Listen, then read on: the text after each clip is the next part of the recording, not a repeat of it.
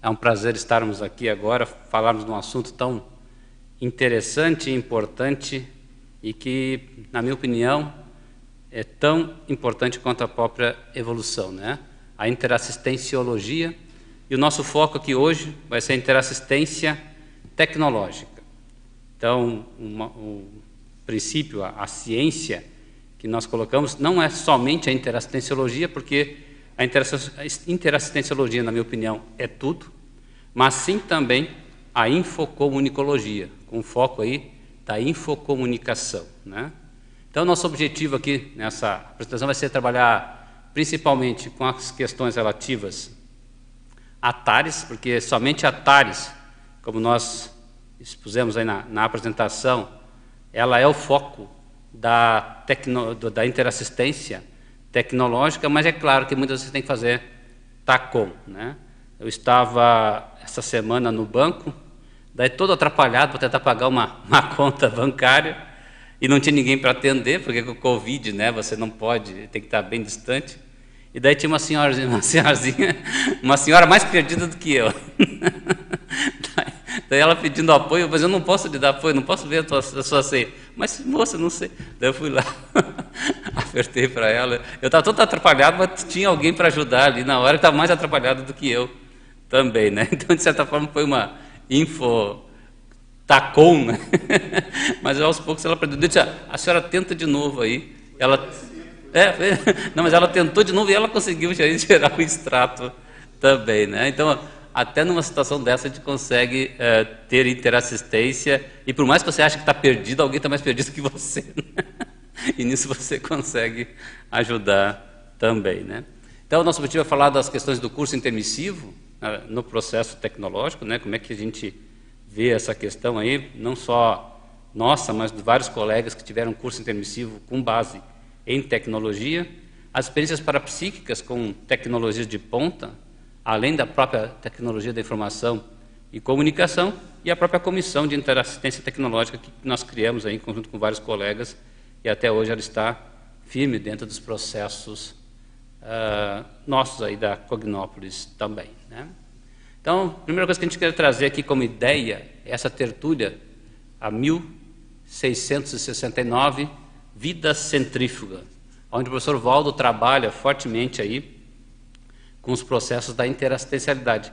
E naquele dia, o Arlindo, né, que a gente chama, a, chamava Alindário, né, professor Waldo, apelido do Arlindo de Alindário, e o Arlindo pergunta para ele, o que é mais importante em termos de centrifugação?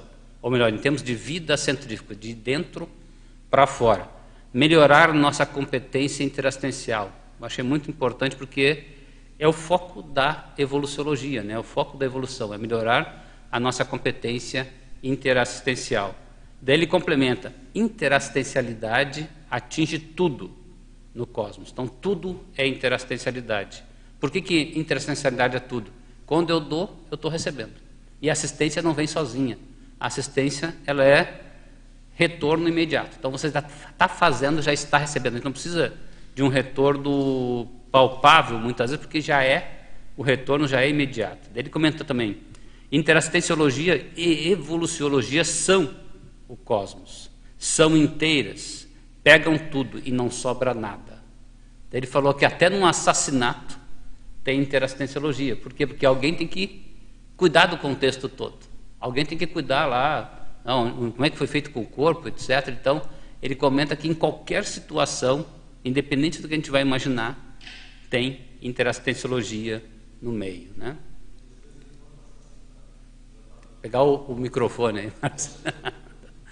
Então, uma coisa interessante é a frase enfática né, deste verbete, que vale a pena vocês acessarem depois. Ó.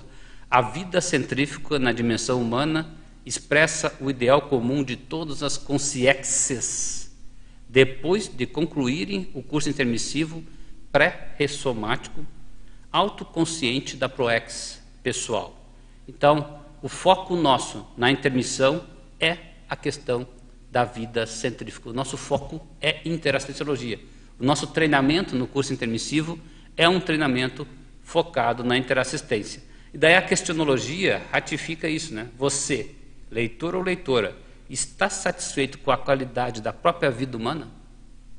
E, e como é que está relacionada a qualidade da vida humana? A interassistencialidade permeia as automanifestações existenciais para você? Hoje, tudo que você faz, o seu foco, o tudo que ele comenta, é interassistencialidade ou você ainda foge disso? Né? Com, a velhinha, lá no, no, no banco. Se eu tivesse ignorado ela ali naquele momento, meu foco é interassistencialidade, vai resolver o meu problema para pagar uma conta que eu não estava conseguindo, que ninguém me ajudava a pagar aquela conta. Eu já estou há quase 10 dias tentando pagar uma conta, já fui duas vezes no banco que eu não queria ir para poder tentar pagar. Mas ela vem pedir apoio. Para mim, o foco foi ajudá-la, por quê? Porque a gente está nesse contexto, a gente sabe o quanto é importante, ainda mais tecnológico, não é tua, né? Eu estou para trabalhar aqui com interassistência, vou no banco uma semana antes, uma senhora me pede, uma freirinha ainda, né? Me pede lá para poder. que coisa mais caricata, né? Que a gente pode imaginar dentro do contexto de interassistência também, né? E outra coisa super interessante que eu achei nessa tertúlia é a antagonismologia. Ninguém dá bola às vezes para antagonismologia, né? Então, o antagonismo ego forte, ego seguro, desfocado de si, versus ego fraco, defensivo, focado em si. Então, a pessoa que tem o ego forte, ela é segura, ela é consciente, ela tem firmeza e não está focada em si. Mas o ego fraco é defensivo e focado em si. Então, se a pessoa está insegura, o ego dela é fraco.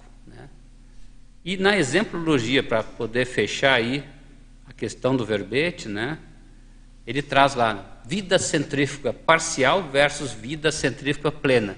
A parcial, foco intrafísico. A plena, foco multidimensional. Por exemplo, a TENEPS. Pode falar, né? É nesse exemplo do ego e do, né, por exemplo, nessa assistência da pessoa ali no, no banco, dá uma simples informação ali para ela que é, estava com dificuldade e às vezes a pessoa é uma coisa muito simples, mas para ela pensar que é difícil, ela não consegue enxergar o caminho, né? Nem ler o que está escrito ali. É. Então é, a pessoa deixa o ego na correria do dia a dia, vou ali explicar e é, o mais comum é a pessoa dizer ah o banco que coloque alguém aqui. Ou, sempre senhora, sempre sei, coloca assim. para terceiros a responsabilidade, mas nesse foco da interassistência, o que surgiu perto de você, você tem, né, essa ver o que você pode fazer então, naquele momento. É o que a gente chama de meta-análise. Né? É. Então, nós estamos no nosso dia a dia. O, o intrafísico é um cenário, é um grande psicodrama. Né? A nossa vida, nós somos consciências, como o professor Valdo sempre comentava, né? consciências com corpo de consim. Então, se eu estou nesse psicodrama, eu tenho que saber que eu estou nesse psicodrama. E por mais que eu esteja atrapalhado, na hora de tentar pagar uma conta que eu não pago há 10 dias, eu já fui duas vezes no banco, eu estou nesse psicodrama. Eu não posso me estourar com a menina que está tentando atender lá 500 pessoas numa, numa crise de convite com duas filas, uma fila de caixa, outra fila de banco, e que ela não consegue nem me atender também, né? Então não posso culpá-la por isso. E tem outra coisa, por mais que eu tivesse atrapalhado nesse psicodrama, quando alguém pede assistência e eu tenho competência total para ajudar, mesmo que eu não esteja conseguindo fazer o pagamento da minha conta, eu tenho como ajudá-la. Então nesse contexto foi, foi didático e muito interessante porque ela conseguiu sair dali satisfeita. Ela aprendeu a tirar o extrato também, porque eu tentei evitar o máximo fazer por ela, até mesmo porque você não pode, né? Você não pode entrar com a senha da pessoa.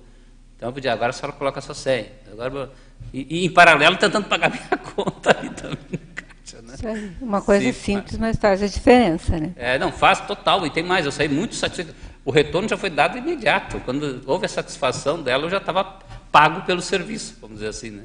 Sim, Marcos. Só botar para cima aí. Aí. Então, acho que às vezes o que acontece, é, além da daquela máxima de que o menos doente assiste o mais doente, né? dentro da, da, da teática e da vida, do dia a dia, como você falou, a vida não deixa de ser um psicodrama, às vezes quem está mais disponível, às vezes nem a pessoa mais apropriada, mas dentro da situação está menos pior e com alguma disponibilidade, ela, ela acaba sendo um assistente da situação.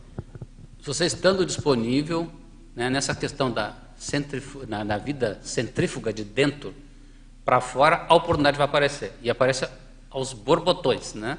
Oportunidade não falta. E se você deixa bem claro para o amparo qual é a tua especialidade, vai aparecer naquela especialidade, com certeza. Né? Então, as oportunidades, as ideias, as inspirações dos amparadores vão vir se você deixar bem claro. Esta é a minha especialidade. Vai aparecer naquela especialidade. Aí a predisposição, né? Estar predisposto. Essa é a base da interassistência. A predisposição 24%. Intencionalidade. Você, você é, uma, é um interassistencial terapeuta, vamos dizer assim, né? um interassistenciólogo 24 por 7. 24 por 7, 365. Né? Então você está de plantão 24 por 7, 365, essa questão aí. Mas, eu posso complementar mais claro, um né? ponto. Uh, é, eu percebi no, no trabalho, às vezes a pessoa aprende a fazer uma tarefa e ela tem medo de passar para o outro para dela perder né, a, aqui, aquela. A, a, e alguém de né? pegar né? o trabalho dela. Então, nessa experiência aí, é, eu trabalhei em educação, em saúde e depois fui para o judiciário hoje, né? Então, é, no começo, quando eu, eu, eu percebi assim, é, essa competência, esse é o meu trabalho, eu, eu sei fazer isso, é, cada um tem o seu trabalho, então aquele medo. Ah, quando eu entendi essa, esse mecanismo e de aprender o novo e de, e de passar para o outro e não dizer esse é meu. É... Então eu percebi é, uma expansão. Um abertismo. É, por exemplo, eu tinha muito medo de estragar os equipamentos, né? E eu tinha uma cobrança sobre isso. E, e também eu percebi que as pessoas não me ensinavam também com esse medo. E aí o dia que alguém foi trocar um toner numa impressora, é, eu fiquei olhando, vendo como que, como que fazia, porque eu tinha sentido a necessidade de uma hora não, de, de ter e não tinha. Eu fiquei olhando, a pessoa foi ali, trocou e tal. Quando precisou a próxima vez, Aí alguém disse, olha, precisa trocar o tônus. Todo mundo se olhou, porque ainda estava nesse pensamento do quem sabe trocar. Né? Uhum. Isso lá nos anos 90. Aí eu disse, ó, oh, vem aqui que eu vou, eu fui ensinar outra pessoa a trocar o tone. Olha, como que faz isso e tal? A pessoa trocou o tone e a pessoa ficou olhando. Aquela, é, a pessoa que mais segurava ficou olhando. E eu percebi que a partir daí, é, você não fica mais sem trabalho. Não, não, cada vez vai. E, é e você vai precisando que o outro te ensine. Né? É uma oportunidade então. que a gente tem, né, de repassar, não, não ficar dono da cocada. Né? Então, quando a gente quer ser o dono da cocada, a gente fica preso. E é por isso que as pessoas ficam presas naquele negócio de múltiplas vidas. Né? Ficam presas a um processo múltiplas porque não abrem mão, não querem repassar, têm medo de. Por isso que é o ego forte e o ego fraco. Né? O ego forte, pessoa forte e centrada no outro. Ego fraco, pessoa fraca, centrada em si, né? mais ou menos que resumindo a história. Lá. Sim, Marcos. O ego que você fala no bom sentido, do ego da, consciência, né? com a presença. Né? É, não, antes de você entrar na, na, nos conceitos da infocomunicologia, eu queria lembrar, já que ela falou dessa, dessas áreas de atividade, como é que é esse processo de não largar o osso, às vezes, da, da, da função é, não sei se você vai falar nisso, mas como é que, como é que na área de, de, de TI, né, pela rotatividade dos projetos, né, e pelo número de especialidades, né, que ninguém domina tudo, nem, nem áreas inteiras, né? A gente vai, a gente vai comentar você isso. Você vai aí. comentar isso, né? Vai, vai. vai é comentar. Se, eu, se eu não comentar, você, você lembra aí que a gente retoma, mas eu tenho, tenho um slide que a gente vai comentar essas questões. Ok. Aí. Vamos lá para o próximo.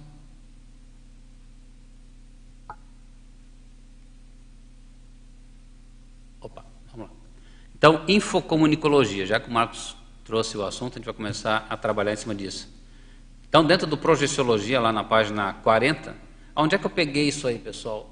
No livro, mas também diretamente, quem é amigo hoje da enciclopédia tem acesso a uma, uma ferramenta que a gente chama de HoloServer. E no HoloServer você dá um search, uma busca, um find, que a gente fala também em inglês, né? E você encontra lá em mais de 40 livros da Conscienciologia e vários tratados, inclusive, projeciologia. Daí eu procurei por uma melhor definição de infocomunicologia e achei lá no Projeciologia, página 40, né? o item 24 do capítulo 4. A infocomunicologia é a especialidade da conscienciologia que estuda a informática, aplicada aos contextos de comunicação e da didática. Então, infocomunicologia não é só comunicação, não é só informática, mas também a questão da didática da consciência quando considerada inteira, quer dizer, multidimensional, multiexistencial, holossomática e tudo mais. É um subcampo científico da parapedagogia. Então, a gente esquece que infocomunicologia é pedagogia, é ensino, é assistência. Então, o foco da infocomunicologia é assistencial, é didático, pedagógico. Né? O que mais nós temos aqui? Próximo, não está rolando aqui.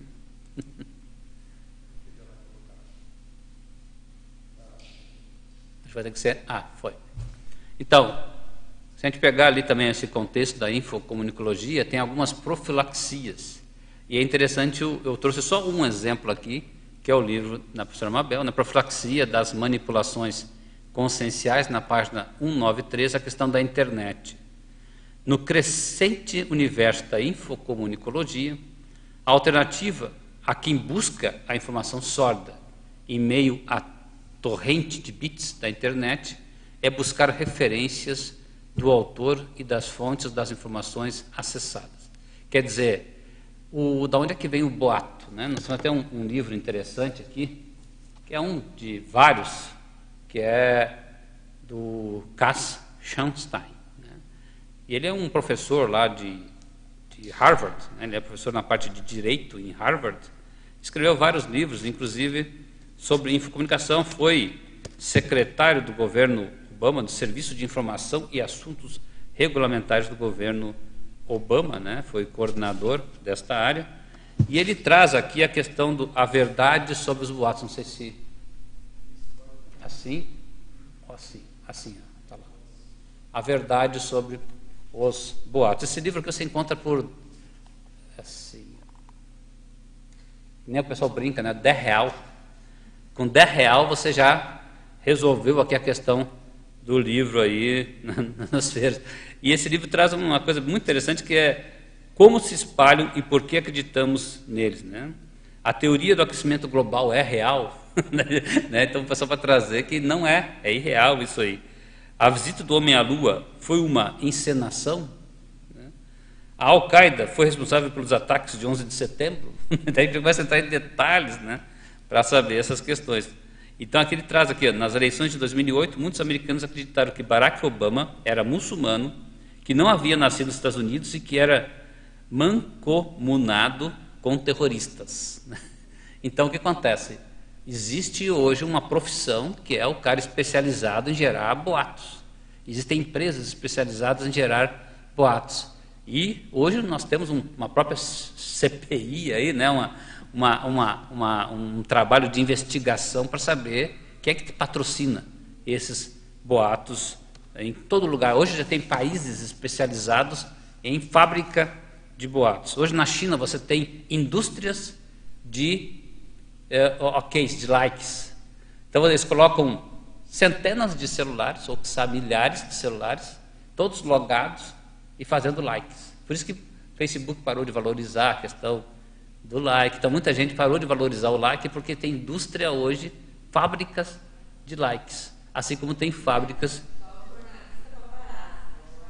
É, e hoje cada vez mais está se dando importância para o jornalismo real, né? porque a gente acha que a internet é eliminar o jornalismo. Não. Você para poder pegar fontes fidedignas. Pra, então, cada vez mais o jornalismo tem que ser mais para poder viver aquele jornalismo que nós tínhamos antes, que também distribuía boatos. Né? Hoje ele tem que evitar o boato para poder ter valor também. É mais esse cuidado ainda e a importância de você ter uma fonte fidedigna, de você ter alguém por trás que seja uma fonte fidedigna, né?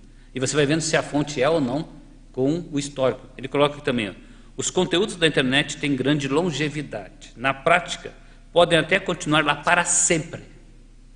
Por esse motivo, um boato falso pode ter um efeito prolongado. Tem boato que volta de 5 5 anos.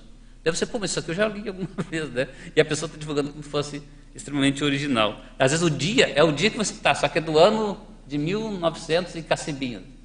E a pessoa pegou o dia e acha que é naquele dia que aquilo está acontecendo. Daí o primeiro, a primeira resposta que ele quer é para a pergunta: por que seres humanos normais acreditam em boatos, mesmo que sejam falsos, destrutivos e bizarros? Por que alguns grupos e até mesmo países acreditam em boatos que em outros grupos e países são considerados absurdos? E o que podemos fazer para nos proteger dos efeitos prejudiciais dos boatos falsos? Então é bem interessante, é um livro curtinho, né? você lê em três horas menos aqui. É ele é fonte grande e espaçado, então aqui é um livro que você lê em questão de horas, e é muito interessante porque realmente a gente vive e as pessoas passam adiante porque elas querem acreditar naquilo. Elas não têm comprovação nenhuma, mas elas pensam, pô, mas se for falso, é isso que eu quero. Então ela manda adiante. E tem mais, na minha opinião, o propagador de boato, ele é tão anticosmoético como quem cria os boatos. Então, a pessoa que propaga que, ou por acreditar naquilo, ou por não querer, preguiça de checar, porque ela acha que, que mesmo que não seja verdade, é bom, então ela manda, e aquilo, por preguiça de checar, ela é, é outra coisa, com cheia de boa intenção também. Não, mas eu vou ajudar a pessoa, porque ela vai entender esse contexto aqui. Ó. Então ela manda o boato cheio de boa intenção, sem discernimento a maioria parece que é assim, a pessoa recebeu, já quer passar, para ser a primeira que passou. Sabe né? o que os então, sistemas assim, estão fazendo agora, Inconsequente, né? Os sistemas estão obrigando, o, o LinkedIn já está obrigando, não, está recomendando para a pessoa, quando ela pega uma mensagem, o LinkedIn não, o Twitter, ela pega uma mensagem, em vez de passar adiante, ele recomenda, você já leu? você, não seria interessante você ler antes de repassar? Imagina se um WhatsApp começa a fazer isso. Você vai passar a mensagem e pergunta: Você não gostaria de ler antes de, de repassar? Seria um grande esclarecimento, seria uma TARES, uma, né, uma interassistência do Zap Zap aí para as pessoas. É, e a outra coisa é ela pensar: eu vou passar para quem interessa, eu não vou passar para todos os grupos que eu tenho, sabe? Então... É, isso também tem a questão do, do newbie, né, do novato.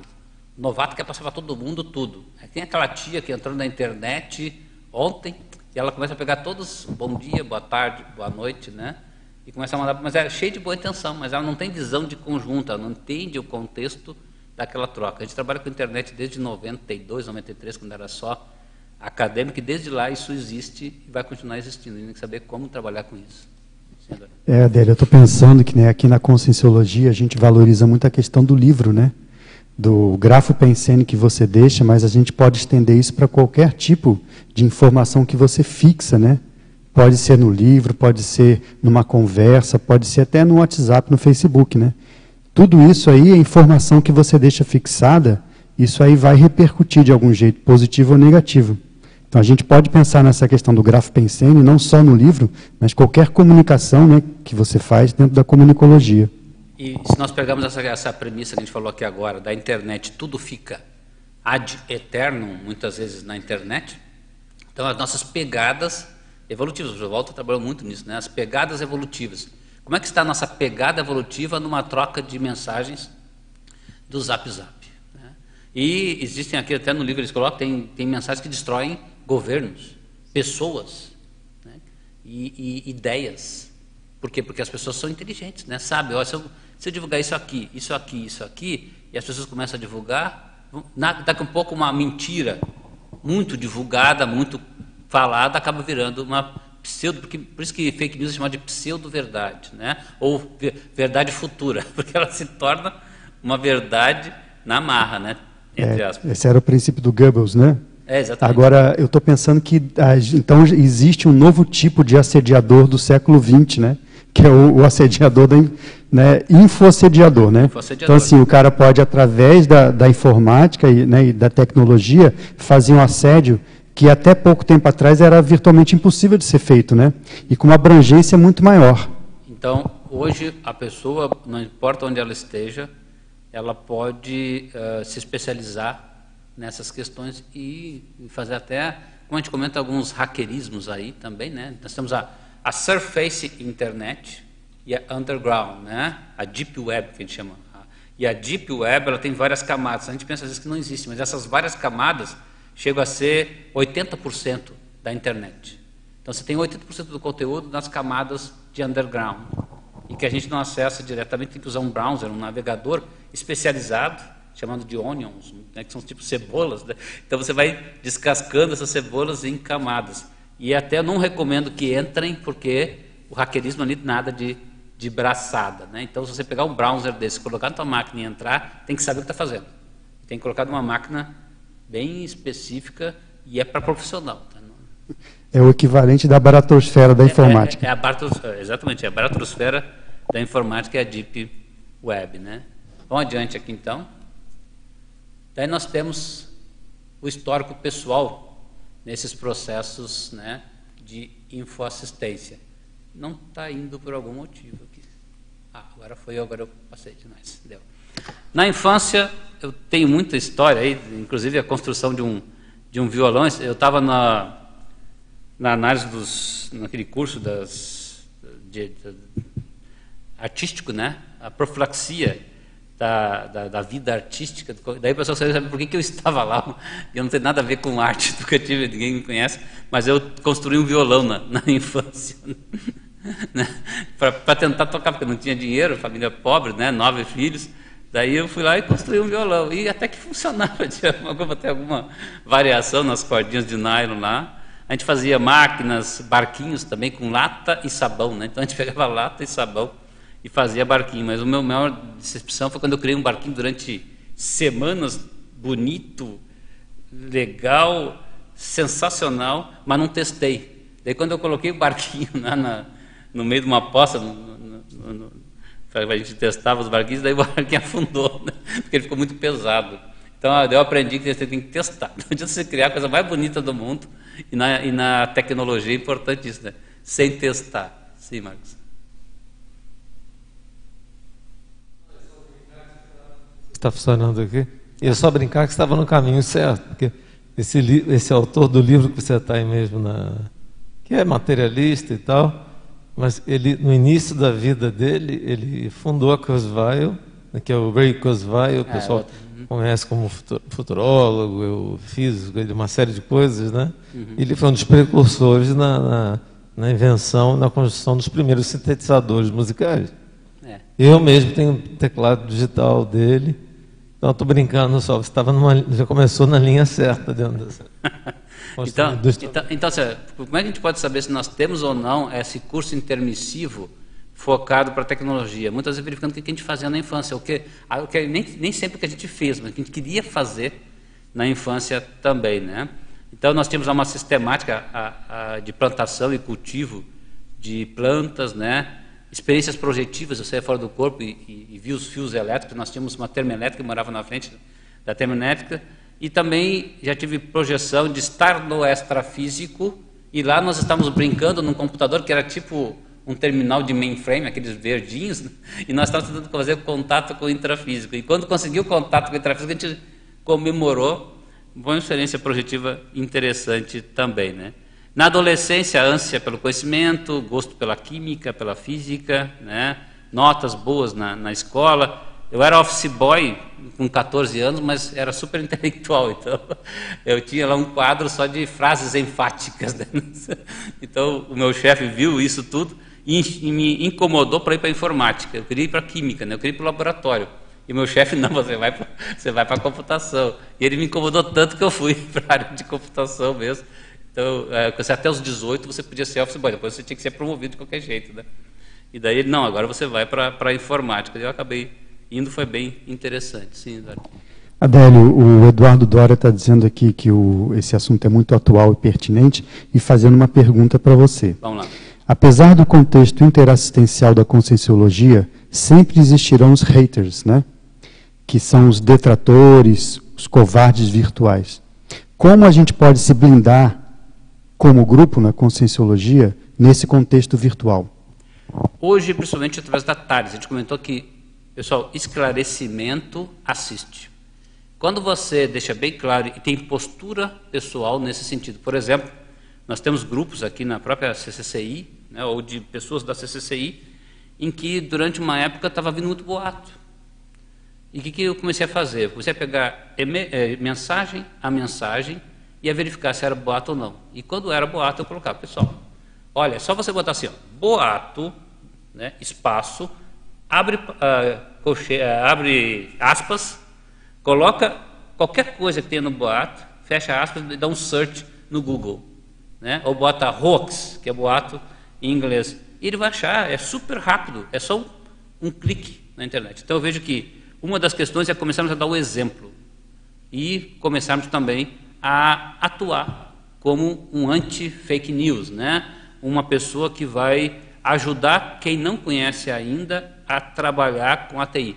A TI, né, a informática, tudo pode ser extremamente assediador, até bitolante e gerar várias síndromes. Né? Existem aí centenas de síndromes geradas pela questão do uso excessivo da, da informática. Então, ajudando as pessoas nesse sentido, acho que a gente vai conseguir superar. Então, o esclarecimento, TARES, Infotares, que a gente fala também, né? Infotares pode ajudar muito nesse sentido. Não sei se está tranquilo aí, se a gente, a gente depois responde mais.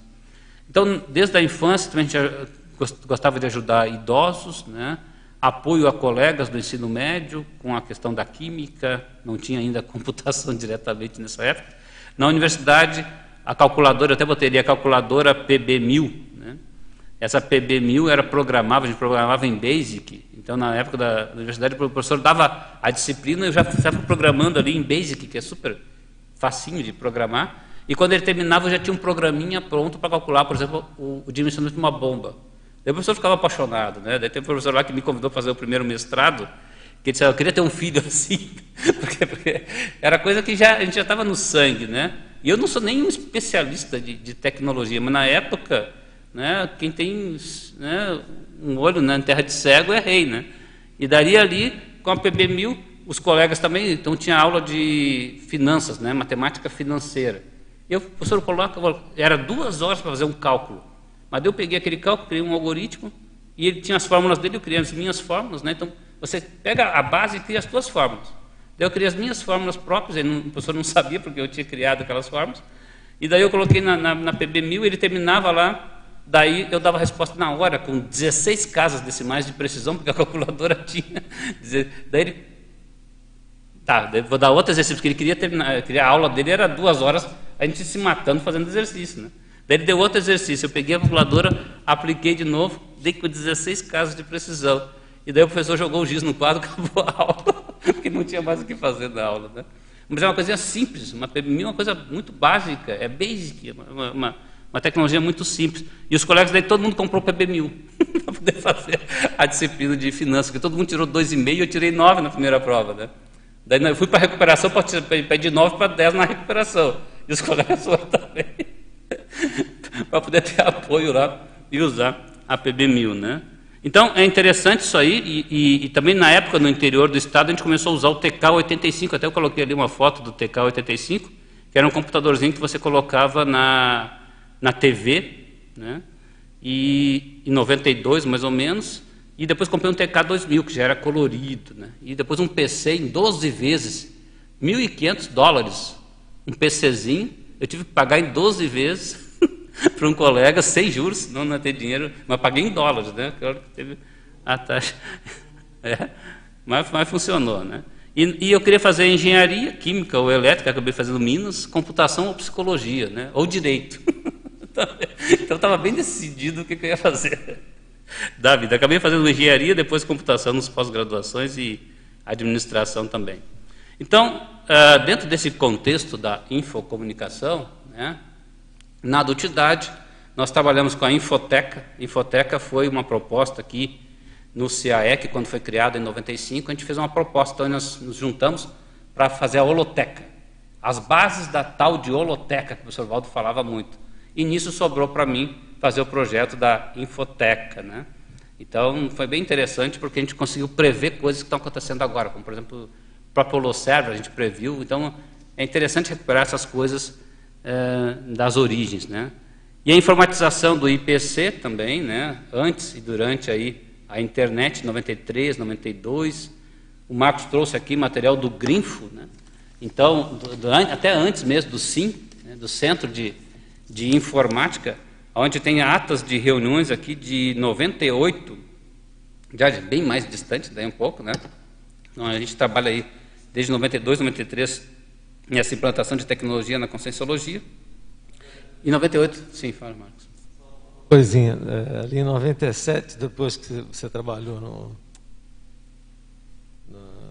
como é que era? Na Infoteca ali, né? Sim, né? Na Infoteca. Eu e meu irmão fomos os, os, os braços do disco dos bancos de dados. Que a gente, eu, meu irmão Loche, o Zé Luiz Bonassi e o Regis, a gente desmontou toda a biblioteca, a biblioteca e todas as coisas, parafuso por parafuso, livro a livro, encaixotamos lá na, no duplex do Valdo lá, eu pegava as coleções de, de, de conchas e outras coisas nos quartos, a gente, e a gente fez o envio de tudo para cá. Então você fez o sistema e o braço do disco lá para é, fazer a leitura vocês, do, do, banco de dados fomos nós lá, né, os operários lá. É, a gente ganhava uma janta, uma janta, nem jantar, era uma janta. É interessante que se a gente pegar é Ipanema isso ainda. É, o nosso passado aqui na, na própria Conscienciologia, que é uma coisa recente, lá nos primórdios ninguém tinha essas visões todas. Eu tinha um sonho de consumo de ter fibra ótica em tudo, aqui quando o SEAC estava começando. E eu nem sabia direito o que era tal de fibra ótica. E a gente teve a oportunidade de participar do projeto da rede Cognópolis, onde a gente plantou fibra ótica em tudo. Hoje a gente tem fibra ótica em todas as ICs aí, né, e num processo muito positivo. Deu trabalho, foram quatro, cinco anos, eu e o Djalma, principalmente, trabalhando fortemente nisso. Hoje o Djalma está full time nesse Se processo. não deixar de falar da Telecoms, né, desse esforço é. de vocês. É. Né? Então isso aí foi uma ideia que é, tinha que ser feita, mas a gente não sabia quando e como, mas um dia aconteceu. Um outro exemplo é esse aí do MAP, que nós, com a família Muscopf lá, o, o, o Sérgio Muscopf, o, o Tony, o Mike, o Charles e eu, era a família Muscoff e eu, né? E nós criamos daí o Grinfo, que é o grupo de informática. Tinha o SIM na unidade de Porto Alegre, tinha um grupo de informática. A gente pensou do MAP, que era o mapa de atividades pessoais. Era um mapa onde, por onde você entrasse, se eu entrasse por pendências e chegasse em saúde, eu achava aquela pendência em saúde que eu queria trabalhar. Se eu entrasse por saúde e fosse procurar pendências, também ia funcionar. Isso era hiperdocumento. Então a gente não tinha tecnologia uh, muito boa ainda para hyperdocuments. E para pegar um hyperdocument e já editar ele automaticamente. Então a gente viu o que tinha que ser feito, mas não tinha tecnologia na época para trabalhar ainda. Né? Também ajudamos a informatizar o CEA de Buenos Aires. Então, Buenos Aires foi um, um desafio interessante, a gente ficou uma semana lá implantando o computador. Né? Na época a gente já usava câmeras digitais, palmes. Então, há muito tempo atrás não tinha celular. Então o palme, você sincronizava ele numa dock. Então você fazia tudo offline, colocava ele na dock, daí dava um sync e ele já atualizava no teu Outlook lá, por exemplo, no teu software de, de e-mail e já marcava reunião com as pessoas. Então era, tipo assim, não tinha o online, vamos trabalhar no offline com sincronização também, né?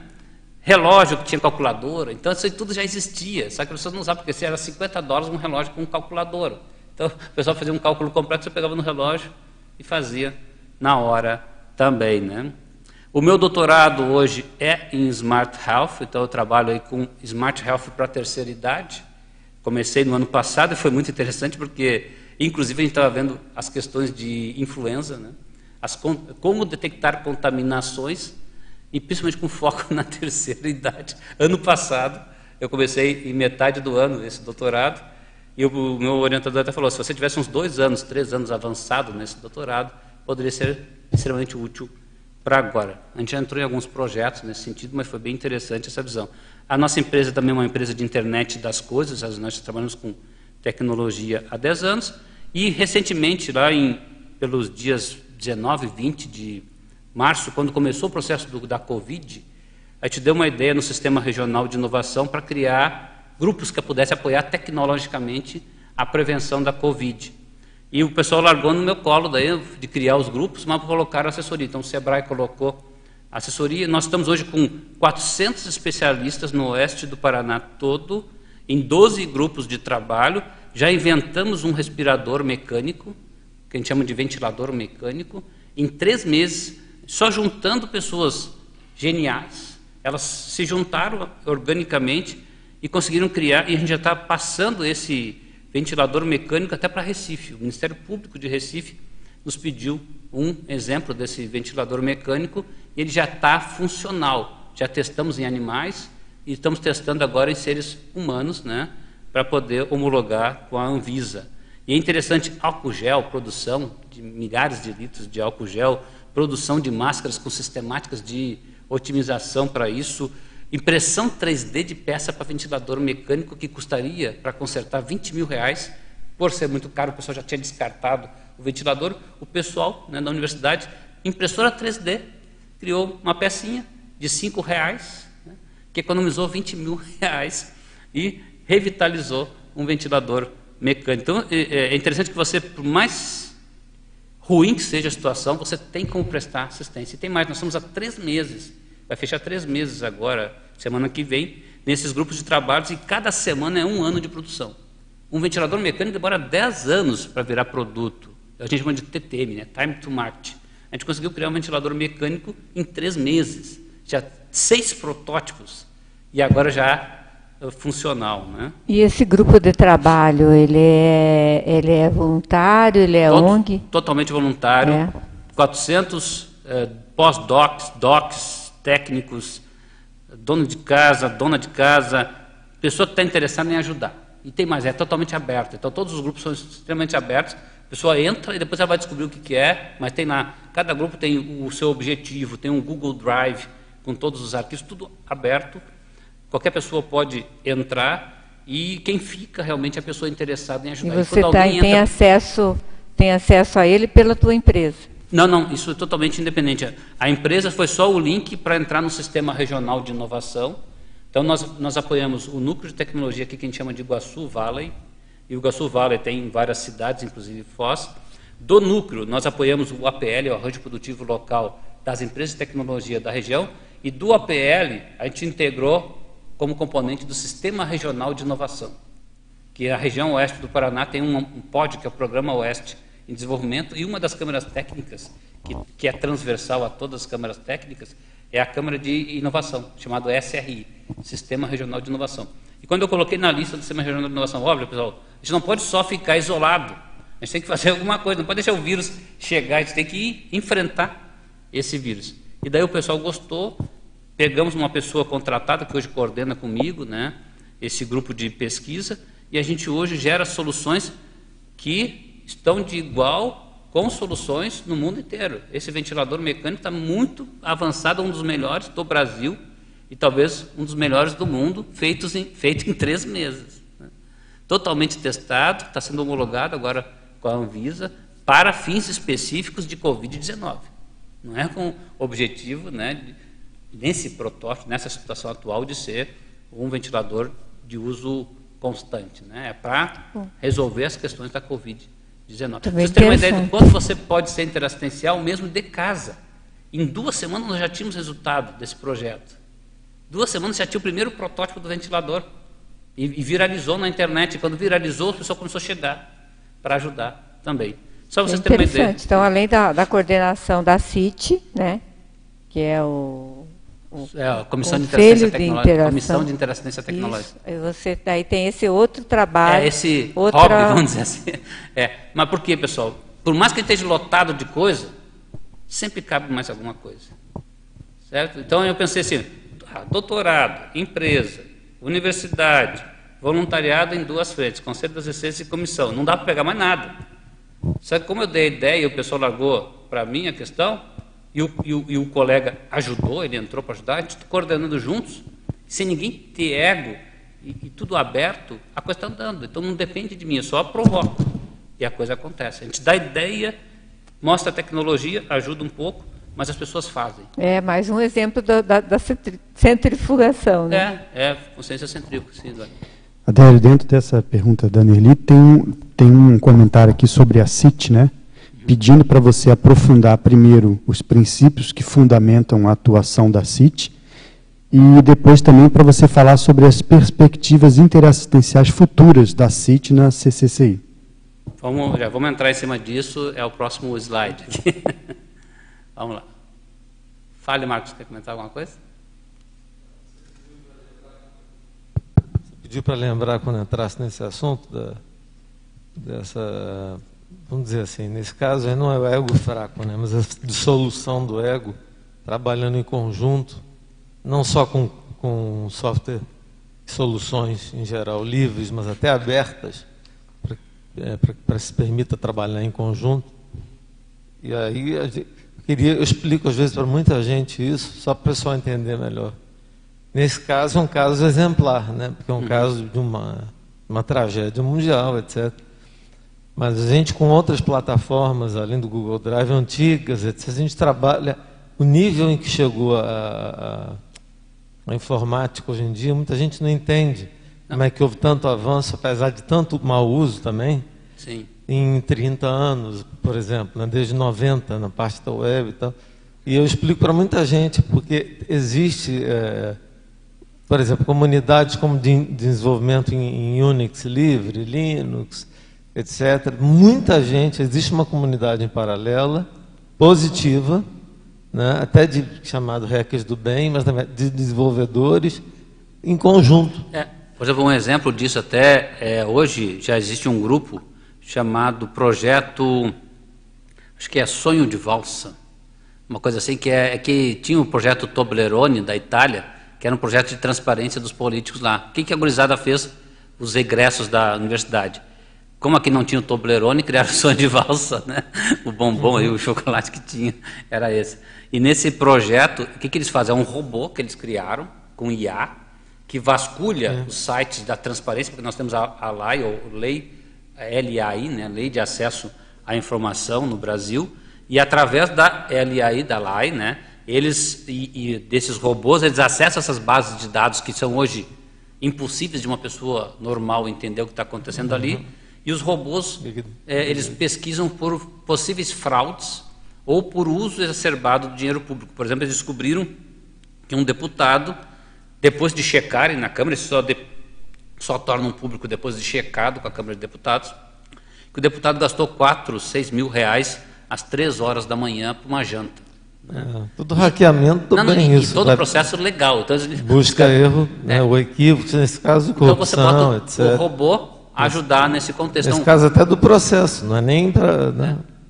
Então, veja bem, e hoje é um fórum aberto, eu participo desse fórum, tem mais de mil programadores que participam deste fórum para ajudar. Eu só queria, antes da gente pois é, entrar. É, isso que eu tava... é, só queria, antes de entrar na, na CIT diretamente. Bem, é bem um exemplo do, do verbete que você deu, esse tipo de trabalho. E, e, e, muito exemplar esse que você falou, que eu não conhecia. É. Acho que muita gente não conhece. E tem mais assim, está aberto para ideias similares e eu acho que nós só vamos conseguir transparência na política mundial e também no Brasil através de movimentos desses, de pessoas bem, hackers do bem, né? Que vão trabalhar não para quebrar sistemas, mas para poder usar o que nós já temos hoje disponível também. Esse projeto de desenvolvimento conjunto visando a coisa da saúde outra, em outras áreas também, como você claro. falou. Esse acho que pouca gente conhecia. Reconhecimento da, de imagens hoje. Do, do, hoje você consegue até detectar Covid com raio-x em cima do, do, reconhecimento de imagens. Então, o que, que a gente não consegue fazer só com reconhecimento de imagem. Mas eu queria só dar umas dicas rápidas, que, por exemplo, essas smart bands, né, essas pulseiras, elas podem ajudar, hoje já tem pulseira que determina a taxa de oxigênio no, no sangue. Então, se você puder detectar a tua oximetria, você já consegue saber se a pessoa está com um caso grave ou não de Covid, muitas vezes. Então, é claro que eu não recomendo usar toda hora esse tipo de equipamento, porque existem aqui é, transmissões é, eletromagnéticas que podem acabar atrapalhando algumas pessoas. Eu tenho uma amiga que não pode chegar perto dessa pulseira, que ela sente alergia à pulseira.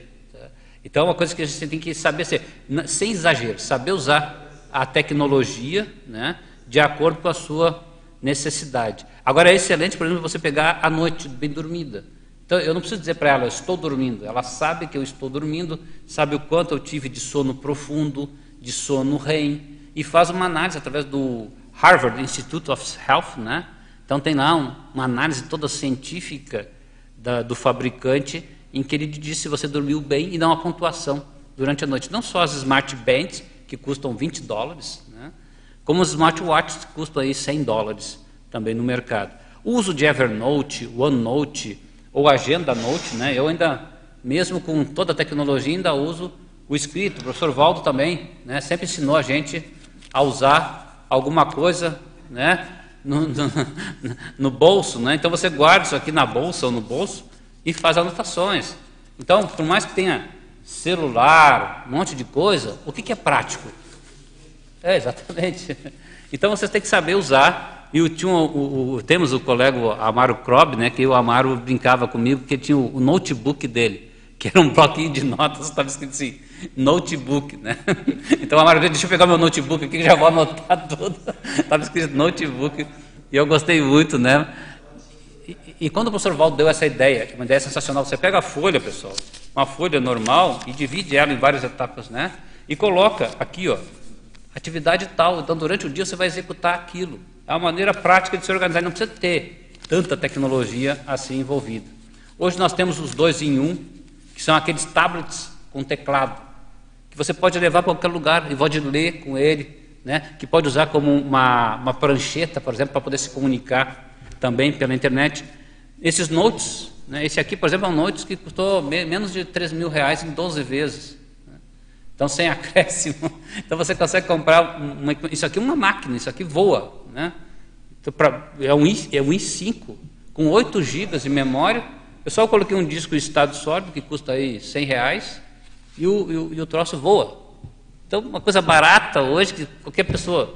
É claro, vai pagar em 15 vezes. Uma coisa maravilhosa para a gente que é pesquisador. Você tem acesso a todo tipo de literatura, até científica, porque tem aplicações, né? Hoje em dia chama aplicativos, apps, né?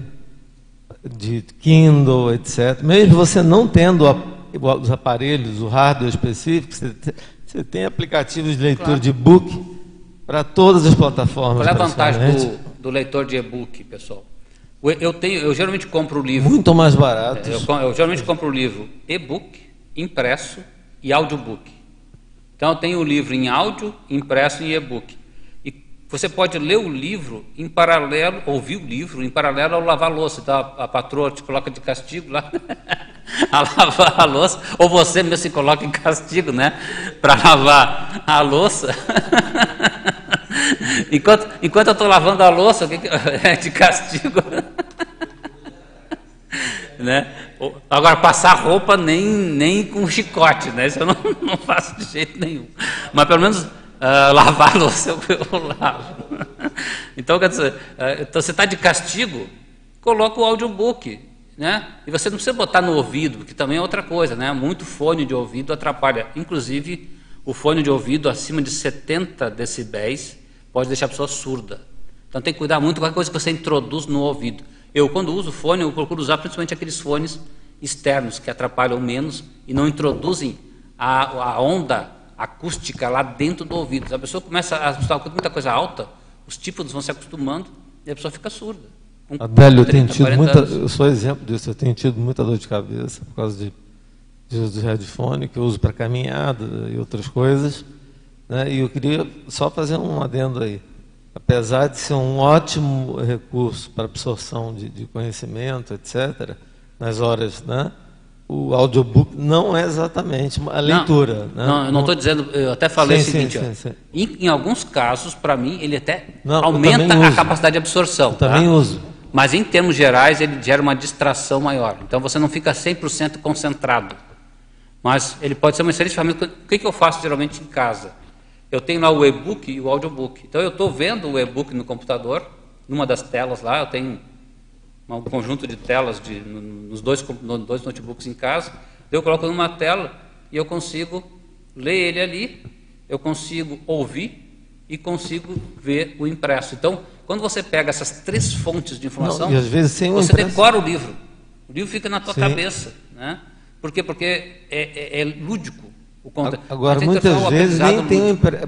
A gente troca muita informação pelo grupo lá, Você mesmo muitas vezes fala das promoções, às vezes promoções são de livros gratuitos e de, de livros relevantes. Não, tem muito e livro. books relevantes. Você às vezes não está com condição de, de, de, comprar um livro impresso e você tem acesso ao conteúdo todo que você precisa às vezes. Esse livro aqui, por exemplo, né, O Poder do Hábito, a gente escreveu um verbete. Né, Coisa maravilhosa, esse livro é, é maravilhoso.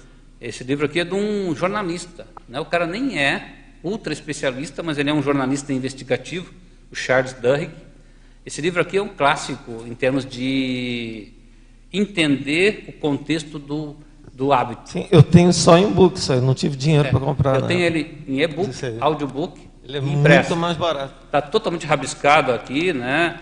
O impresso, eu, eu, escuto em vez de quando, porque ele trabalha no processo do hábito. Como é que você cria o hábito de qualquer coisa? Então é muito interessante, até como a McDonald's cria o hábito que na real para mim é um vício, né? De você comer fat food, né? Não é fast, né? Comida gorda, fat food, né?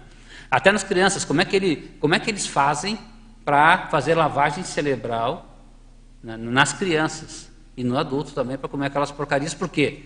É, é, é, todo o processo do hábito depende de uma isca, né, de uma constância e de uma recompensa. Então você tem que criar o hábito basicamente disso, né? Tem o, o, o gatilho, a parte operacional e a recompensa. Qual é a recompensa do McDonald's? É, é, você, por exemplo, ter uma injeção de gordura e sal instantânea. Então, que gera uma sensação gostosa. De, de, açúcar também, mas o sal né, e a gordura, quando injeta no teu corpo, você, então quando você pensa, daí vê o Mzinho lá em cima, né, eles colocam até aqui no livro, né, seu Mzinho já te dá, é que nem o cachorro de Pavlov lá, o cão de Pavlov, que é a questão da, do treinamento, né? É, você já vê o memezinho já começa a salivar, que nem o cão do Pavlov, né? e na real você está sendo induzido a uma coisa. E hoje a mídia, até ele coloca aqui também a empresa, a Target, que o, o, a família recebeu em casa uma, uma correspondência direcionada para a filha grávida e o pai não sabia. Daí o pai queria é, processar a Target por estar tá induzindo a filha a ter filhos. Mas, depois é que o pai descobriu. Mas para você ver, Adélio. e ele só descobriu que a filha estava grávida pelo, pelo, pela, pela sistemática de consumo dela. Nem comprou fralda, mas a sistemática de consumo dela dizia: Isso aí é sistemática de consumo de mulher grávida e mandaram propaganda de, de Ô, chefe, coisas para criança. Só para você ver como é que é. Eu sei que você está falando, o processo também é de, até certo ponto, de infocomunicologia. É, você descobre isso aí porque pela, a comunicação tempo. através da informação, isso tudo é guardado em banco de dados para ser impresso. É o processo todo de informática por trás da impressão de um livro. Agora, eu comprei isso aí numa promoção, não sei se foi dois ou cinco reais, um livro com essa relevância. É um livro excelente. Não estou nem dizendo que seja a mesma coisa. Você, é, você tendo até... papel, é outra, ele é Agora, melhor. Mas outra... hoje em dia você ter acesso um, quase de graça a um, a um, conteúdo desse. O que aconteceu com o Charles Duhigg? Ele começou, ele produziu esse livro e começou a ficar famoso. Já, já era famoso, ficou mais famoso ainda. E ele pensou, pô, mas eu não tenho tempo de nada. E tem pessoas aí que conseguem fazer. E eu sei como é que é o processo do hábito, mas como é que eu não consigo criar o hábito de me organizar até mais tempo? Dele produziu esse outro livro chamado mais rápido e melhor. Então, esse livro aqui mostra como a gente consegue né, o segredo da produtividade na vida e nos negócios. Também é um livro de jornalista, não é um ultra especialista, mas ele vai atrás do especialista. Ele pergunta, ele investiga, né? E ele coloca, por exemplo, o valor de um artigo científico. O valor de um artigo científico está na junção de outros trabalhos. O principal valor que ele pegou, eles usaram o software para estressar essa análise, né? E eles verificaram, por exemplo, que você faz pessoas medíocres, teoricamente, fazem artigos científicos de extrema qualidade, sabendo juntar peças do quebra-cabeça. Enquanto, às vezes, o super especialista faz uma coisa é, é, mais, rápido. É, mais rápido e melhor. Então, você consegue fazer as coisas mais rápidas e melhores também. Agora, pessoal, não é sempre, né? Às vezes você tem que parar, tem que perder um tempinho, tem que ler com calma, então, nem sempre você consegue fazer isso. Então, não é só porque é rápido é melhor. Por exemplo, ler um livro. Às vezes tem que parar, se isolar, tirar a música. Tem gente que lê com música. Eu prefiro ler sem nada. Né? E daí você consegue. Agora, se for estudar matemática, física, química, daí eu posso ter um barulhinho no fundo, aí não tem problema. Mas para ler um livro, me concentrar, eu preciso estar centrado nele. Por isso que eu gosto do áudio, porque o áudio me força a voltar o link para o livro. E não ir para o jogo de futebol, para a novela das oito, não sei o quê. Às vezes está lendo, né? E a distração vem. Então, anotar a meta-análise da tua, do teu estudo é importante. Né? Aprender a apreender as coisas é importante. Então, esse livro aqui é mais um case. Outras coisas no dia a dia, né? Office Automation, saber mexer num Word, no Excel, no PowerPoint, de maneira adequada, dá para fazer chover. Essas apps no, no celular, né? Tem hoje, a gente chama de app, né? App. Tinha um, um, tem um, temos um amigo aí que é, foi sócio do, do Buscapé, então ele veio a Foz aí para conversar. Ele fala da app, app para cá, app para lá. O que, que é isso, né? App, né? As apps do, do celular. Então por isso a gente chama app, né? Porque o pessoal da tecnologia chama de app. E é interessante, pessoal, que tem app para tudo, né?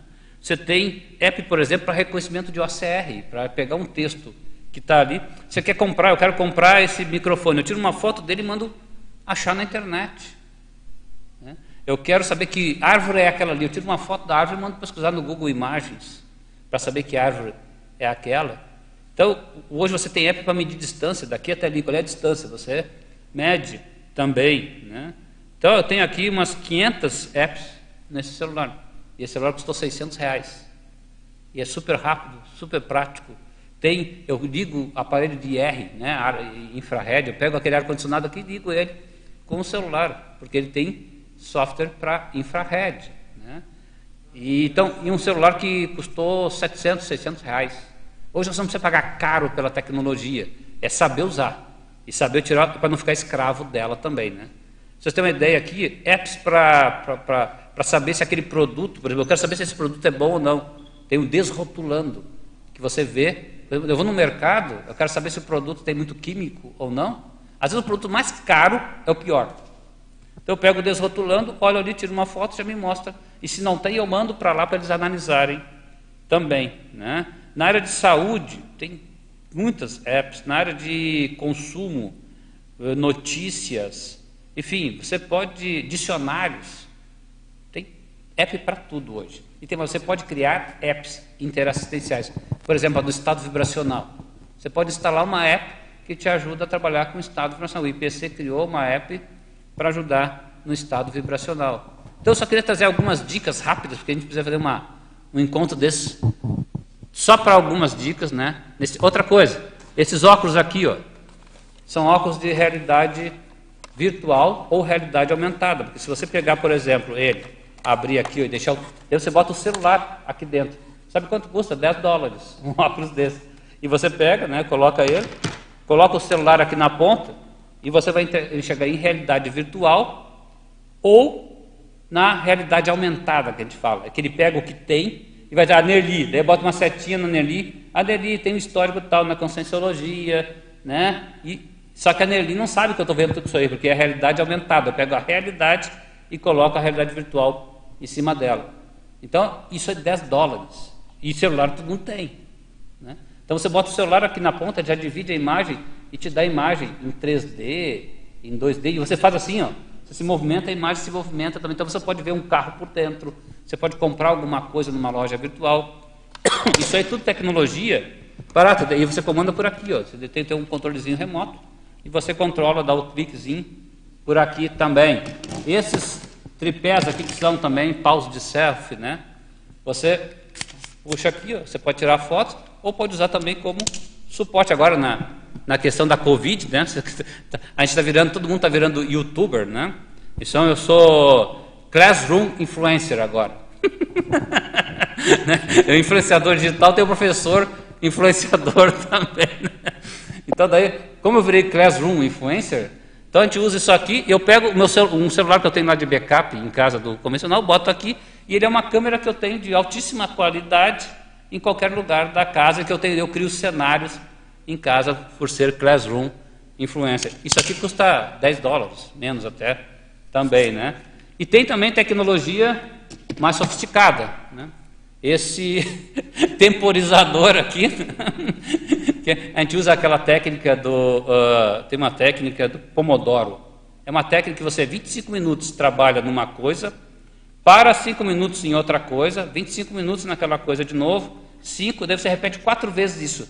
Na última, você fica 15 minutos numa coisa para poder desopilar e volta. Então, isso é uma técnica de concentração. E você tem várias apps que fazem isso também. Mas a app que funciona melhor para mim, para mim, é esse carinha aqui que eu boto aqui, ó, 25 minutos, ele fica fazendo barulhinho. Fica fazendo barulhinho, então me mantém concentrado, porque eu sei que aquele barulhinho quer dizer, fica concentrado. Né? E, daí eu coloco, daí dá aquele barulho que eu quase vou para vou, vou trás com aquilo, depois eu paro aqui, ó, e cinco minutos. Então, até isso aqui é tecnologia também pessoal, tá? Só para fechar. Mas vamos?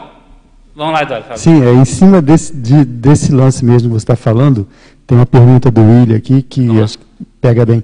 Como que a gente faz para não dis, se dispersar com tanta tecnologia? Ah, isso é importante, porque uma coisa que até o Guilherme Kunz aí, que coordenou editares um bom tempo, o Guilherme é nosso colega aí na, na TI, e ele, para poder fechar o doutorado dele, ele comprou um Kindle sem internet. Ele disse, eu já comprei sem internet porque eu não queria desviar do meu foco de leitura.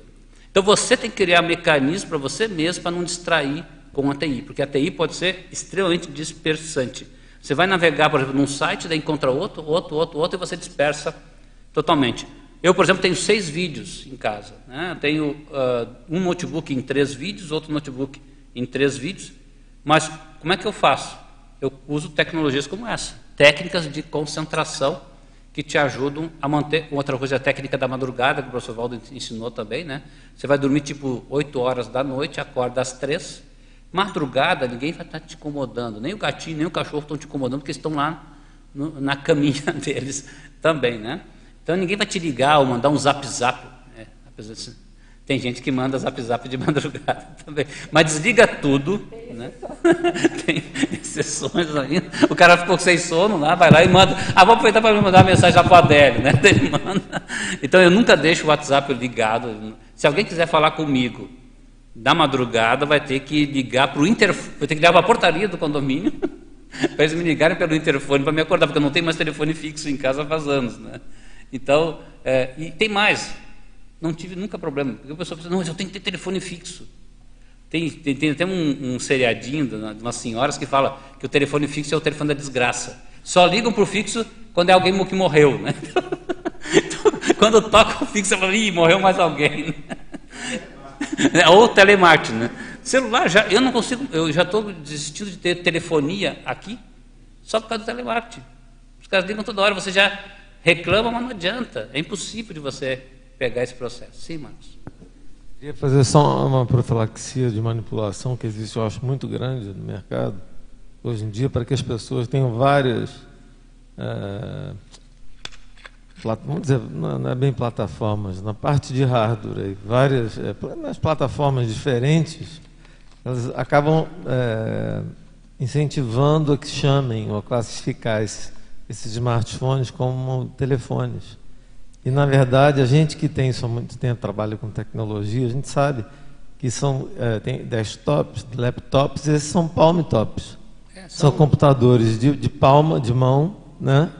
Super, de... porta, super portáteis. A gente chamava antes de ter o processo de, de, de telefonia, né? Quando também não tinha os aplicativos, nem nem comunicação para se ter o WhatsApp da vida, a gente chamava de palm top. É, então eles são eles são PCs Sim. Só que não são laptops, PC, nem desktops, são seguinte, PCs top. Tanto é, é verdade é, é, que isso é uma manipulação no mercado, que outro, outro dia eu fui na TIM para tentar comprar modem para o meu notebook, que é dois em um, né, um tablet, é um Dell tablet. Uhum.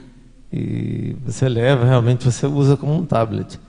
Eles dificultam o máximo possível de você ter um, um modem, modem de telefonia de voz. É, né? o, o que acontece?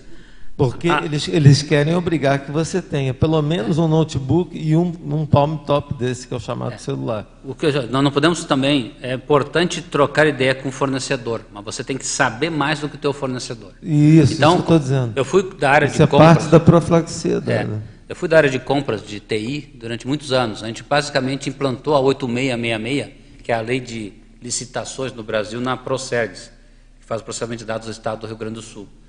E a gente brinca até que é a 8666 a lei oito demônios, né? ou se virar o oito demônios no infinito. Porque é uma lei quase impossível de você é, trabalhar rapidamente com ela, mas a gente dominou, a gente sabe decor e salteado a 8666, porque teve que comprar e teve que treinar muito jurídico a comprar adequadamente também na área de tecnologia. Então, fornecedor, você tem que conversar com eles e decidir em off. Que nem você querer comprar carro e decidir na loja. O cara vai te entupir um carro que você não precisa. Então você tem que olhar 15 lojas, não, pelo menos 3, 4 lojas, botar no papel, planilhar as características daquele bem que você quer comprar e ver o que, que vale a pena ou não numa, numa, numa busca lúcida em cima disso. Então, na tecnologia, assim, hoje eu tenho uma conta né, de uma tele em que eu pago R$ 49,90, tenho internet sempre ligada, sempre funcional, WhatsApp 24 horas, YouTube 24 horas. Eu, eu, quer dizer, eu fui para o Chile, a gente foi para Santiago lá, eu estava no alto dos, do, do, dos Andes lá, acessando a internet a sete reais durante uma semana. Né? Com, com, banda inserida, tudo mais, porque os aplicativos estavam gratuitos dentro do processo. Então hoje tem tecnologia muito barata, com 50 reais. Eu tenho aqui revistas virtuais, tenho o Deezer, que é o plano, é um plano de música também, que é tipo Spotify de gra graça, dentro desse pacote de cinquentão, né, 49,90, internet com uma banda extremamente forte, é, revistas virtuais. Bem, então, quase de graça. Tem mais, se você pedir isso, eles não te dão. Você tem que descobrir que existe. Você tem que descobrir qual é a tecnologia. É, não vou falar qual é que é a, a tela, senão a gente fica fazendo propaganda para eles. Mas vamos seguir aqui, pessoal. Tem bastante coisa ainda ver se volta lá. Você pode, Robson, colocar para nós aí o slide? Aí. Só ali embaixo, vocês terem um exemplo, só nos amigos da enciclopédia, dentro das ferramentas da Conscienciologia, depois a gente vai falar da CIT, temos a bibliomática. A bibliomática aquilo que eu falei, que eu peguei ali. 40, nós vamos botar a ideia da bibliomática é colocar todo o acervo da Conscienciologia em todas as épocas e que com um clique você acessa esse acervo. Isso é fácil, é só trabalho, a ferramenta nós temos, precisa de gente para colocar lá, para levar essa ferramenta para a internet. Tá? Então, é, é, é, colocar todo o acervo de qualquer coisa da Conscienciologia com um clique. Hoje já tem 40, 50 livros lá. A gente quer colocar tudo, todos os tratados. Só que você não vai ter o livro inteiro. Você vai ver só o parágrafo onde consta aquilo que você quer. Então você consegue estimular a venda do livro físico ou virtual, ou e-book, o audiobook, tendo a pessoa acessando os livros. Eu gosto de ter, eu tenho todos os livros impressos. Eu compro logo em seguida que lança para ter ele impresso. Mas se vem em áudio, eu compro também. Se vem em e-book. Agora tem uma promoção até, né, de dia 15 da, da com e-book por 70% de desconto. Todos os e-books da Conscienciologia lá no Amazon, com 70% de desconto, até dia 15.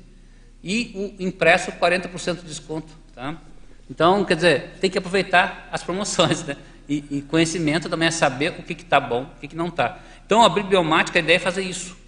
Colocar todo esse conhecimento, hoje já tem 40 livros. Lexomática, você chega lá no holociclo, hoje a gente não colocou externo porque legalmente né, os livros estão lá, então a gente tem no holociclo.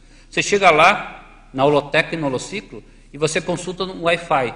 Você pega mais de 100 dicionários num clique só. O professor Waldo sempre falou, né? Se você quer entender alguma coisa, Olhe pelo menos 50 dicionários daquilo, para você saber o conceito adequado. Então você pega mais de 100 dicionários com um clique na nexomática.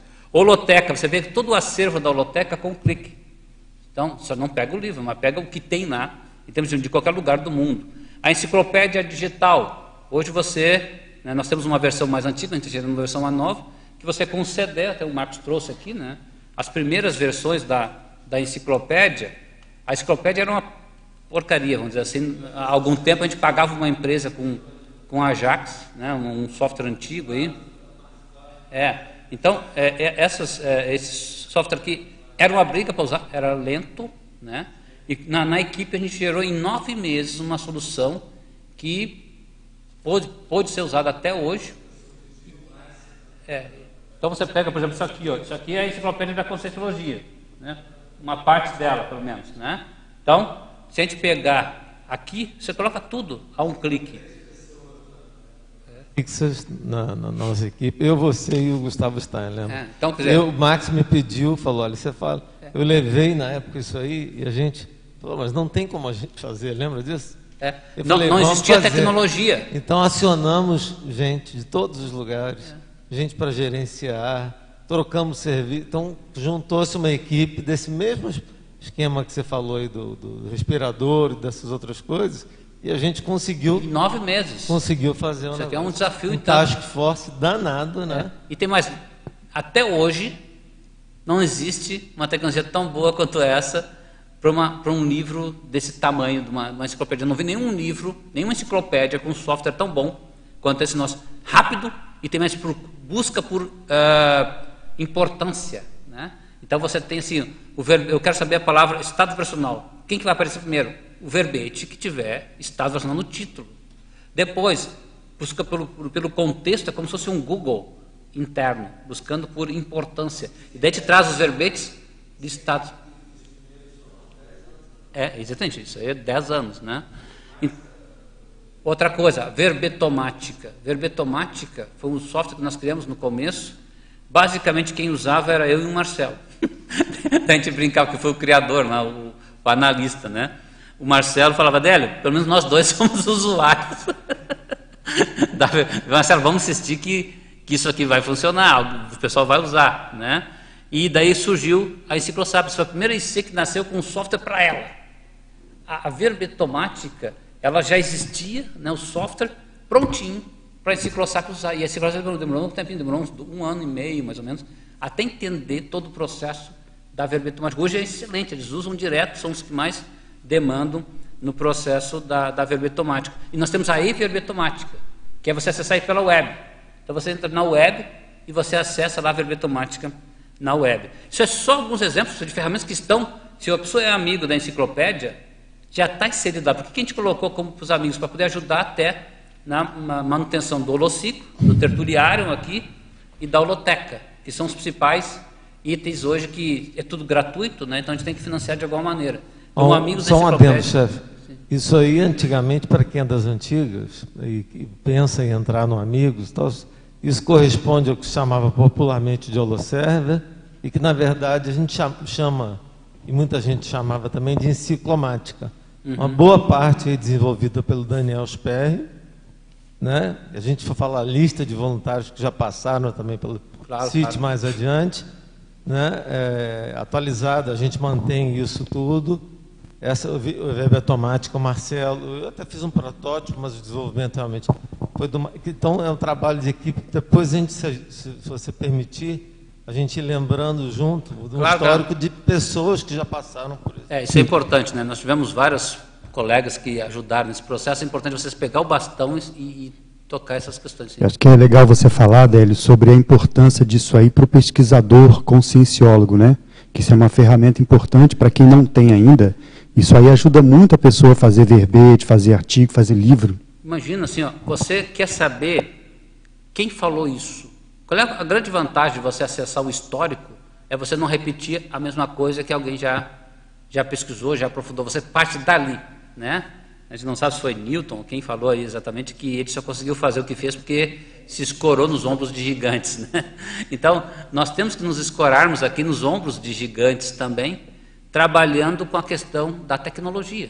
E quando você entra, por exemplo, na bibliomática, na lexomática, na holoteca, né, no, no, no, no, nesse, nessa ferramental toda aí, né, também chamada de enciclomática, você está, de certa forma, economizando tempo e não repetindo. Porque às vezes a gente pega um artigo que é parecido com outro artigo. Por quê? Porque a pessoa não viu aquilo. Ela não, não, não foi lá pesquisar profundamente. Mas com a TI hoje permite que a pessoa vá virtualmente nessas informações. Sim, Nenê? E principalmente nesse momento, né? Então esse trabalho já está já, já está funcionando e agora nesse momento de restrição presencial, as pessoas de vários países estão trabalhando, continuando com as suas pesquisas. Então isso contribuiu muito. É. Então, é, quer dizer, esse é separado foi só presencial, porque as pessoas estão produzindo. Nós chegamos em 500 amigos, mas a ideia é chegar a mil, entendeu? É, é. Então, ah, qual é a vantagem disso? E tem mais, inglês, português e espanhol tem material lá. Então você vai criando cada vez mais material. Hoje nossos cursos nos domingos é inglês, português, espanhol e alemão. Então a pessoa de qualquer lugar do mundo, se falar inglês, português, espanhol e alemão, pode fazer um curso da ação integrada nos domingos. Hoje nós vamos ter um curso excelente do Roberto, a parte de mental somática né, versus a questão emocional, em que ele vai estar trabalhando fortemente nesse processo. Então a pessoa vai poder. E tem mais, pessoal. É um dos grandes colaboradores na, do, na TI, parte. né? É um médico Sim, extremamente é um gran- bom em informática. É, é um cara que é quase especialista Ele entende mais de informática que de muito especialista e aí. ajuda muita gente aqui com isso. né? Então, o Roberto Almeida ele é um Temos cara. muitas pessoas aqui que não são exatamente da área de informática. Informática é uma área meio invisível, ela fica é uma área estrutural, né, matemática. É o que fica entre né? o com e o for, vamos dizer. É que nem cozinha, né? Agora temos muitos usuários, é, como Augusto Freire, o Roberto Almeida, que são é, in- interface, entre os usuários e. Interessante que a TI, pessoal, é que nem governo. TI boa não aparece. tá? O serviço é que aparece. Quando o governo aparece muito, é governo ruim, o pessoal sempre falava isso. Se o governo aparece muito, ele é governo ruim. Se o banco está fazendo muita propaganda na internet, desconfie. Né? Ou na, na TV, desconfie porque esse banco está com problemas. TI boa é aquela TI que não aparece. Por isso que é tipo cozinha. né? A cozinha que não aparece porque a comida está boa, todo mundo está gostando. Ninguém liga para você. Eu, brinco, eu brincava com o pessoal de suporte, eu fui gerente de suporte durante muitos anos. Eu brincava com o pessoal, pessoal, você já viu alguém ligar dizendo que, tá- que o sistema está bom? não, o cara só vai te ligar para reclamar. e quando está bom é a nossa obrigação de manter o sistema adequado. Tem que ser cozinha. Nós somos tipo a cozinha. A TI é a cozinha, é a infra, é aquilo que é necessário para funcionar. Por isso que o pessoal agora, na, pirâmide de Maslow, lá, né? A, a parte mais básica não é mais casa, né? É, é- é- é Wi-Fi. Então, o mais importante hoje na pirâmide de Maslow, o mais básico, é ter Wi-Fi, porque sem água a gente sobrevive aí alguns dias, sem comida, né? Também, né? mas sem Wi-Fi nem segundos você consegue sobreviver hoje em dia. Então, TI é infra e extremamente necessário hoje em dia. Sim, Eduardo. Sim, é, é, eu queria que você comentasse aqui sobre a, a relação dos amparadores com a tecnologia. Como que eles fazem essa interação? É, isso é importantíssimo, até a gente viu lá no verbete, né, vida centrífuga, que é a, a vida centrífuga plena é essa vida conectada com os amparadores. Vamos pegar o caso da Covid. né? Muitos projetos nossos aqui, transformação digital, foi um projeto que já tinha sido começado há uns dois anos. E ele estava maduro, de certa forma, para a chegada de uma coisa tipo a Covid. Então, a gente, de certa forma, está se preparando para trabalhar em alguma coisa que nem sabe o que vai encontrar. E quem é que dá essas dicas? Os amparadores. São os amparadores que, que, que geram insights para você trabalhar com aquilo. E a... Sim, Marcos. A integração do, do, do, do ICNet novo, por exemplo. Desenvolvimento do ICNet novo. A gente vai comentar depois Quanto aqui. tempo? Tá em que 10 anos até chegar no cotejo. Há dois, três anos. E nós ficamos. isso aí a gente às vezes surpreendia. Vou dar um depoimento. É, às vezes eu ficamos 20. fazia reuniões rápidas no discernimento, às vezes conversando em pé com a Adélio, e a gente se questionava, porque os pontos que a gente tinha de agenda, a gente falava na pessoa e no tema, e a pessoa passava na hora pela gente de carro, etc. E a gente até se questionava, né? Peraí, isso é manipulação Olha- nossa de algum jeito? É. E o Adélio falava assim, não, conexão com, É. com os amparadores. E tem outro assim, ó, a ideia vem, a ideia vem, você começa a trabalhar com ela, a pessoa chega. Se você começa a trabalhar com a ideia, é tipo o filme Campo dos Sonhos lá, que eu devo ter assistido umas 100 vezes, porque eu dei muito CPU, né? Pelo menos uns 60 aí. Em cada CPU a gente assistiu o Campo dos Sonhos. né? Então eu decorei todo o filme também, todas as, as palavras. Então é interessante que ele fala, construa que eles virão, né? ou que ele virá, que é o amparador. né? Se você constrói, as pessoas aparecem. Então você tem um insight que vem dos amparadores. Você começa a construir, as pessoas começam a chegar. Um exemplo disso é um projeto ali de, de digitalização do holociclo ali na parte dos, do- da- dos periódicos, né? Quando a gente começou a trabalhar junto com a equipe, apareceu uma pessoa para trabalhar nisso. E a pessoa falava, está chegando fulano, chegou Beltrano. Então quando a gente começa a trabalhar em TI, né, em alguma coisa, vem um especialista. Ele chega logo em seguida. Então essa conexão com os amparadores a gente vê como imprescindível. E, por exemplo, o ICNET que a gente ficou 20 anos sem nova versão do IIPC na época, NET, né? depois transformou em CAEC, NET também, e começou a trabalhar há dois anos e meio. Mas ele está preparando o meio de campo, de certa forma, para essa crise agora, onde tem um sistema robusto e que serviu como base para desenvolver a plataforma de EAD. Então nós paramos, nos adaptamos e fomos para o ambiente de EAD, de ensino à distância, porque nós tínhamos know-how, já tínhamos o grupo preparado, a equipe tranquila, lá atrás, há dois anos e meio. E estava parado 20 anos, esse ambiente. Então essa, esse é o contato com os amparadores. O colega lá de, de, do Rio de Janeiro, né, o Eduardo Gugê, que entrou em contato que ele queria botar as tertúlias em podcast. E ele colocou. Hoje nós temos todas, eh, temos as tertúlias últimas em podcast e estamos colocando todas. Então a pessoa poder dar um search para poder ter o sistema de podcast, que é aquele que você escuta por demanda, que a tertúlia vem até você, em vez de você ir até a tertúlia, ela vem até você.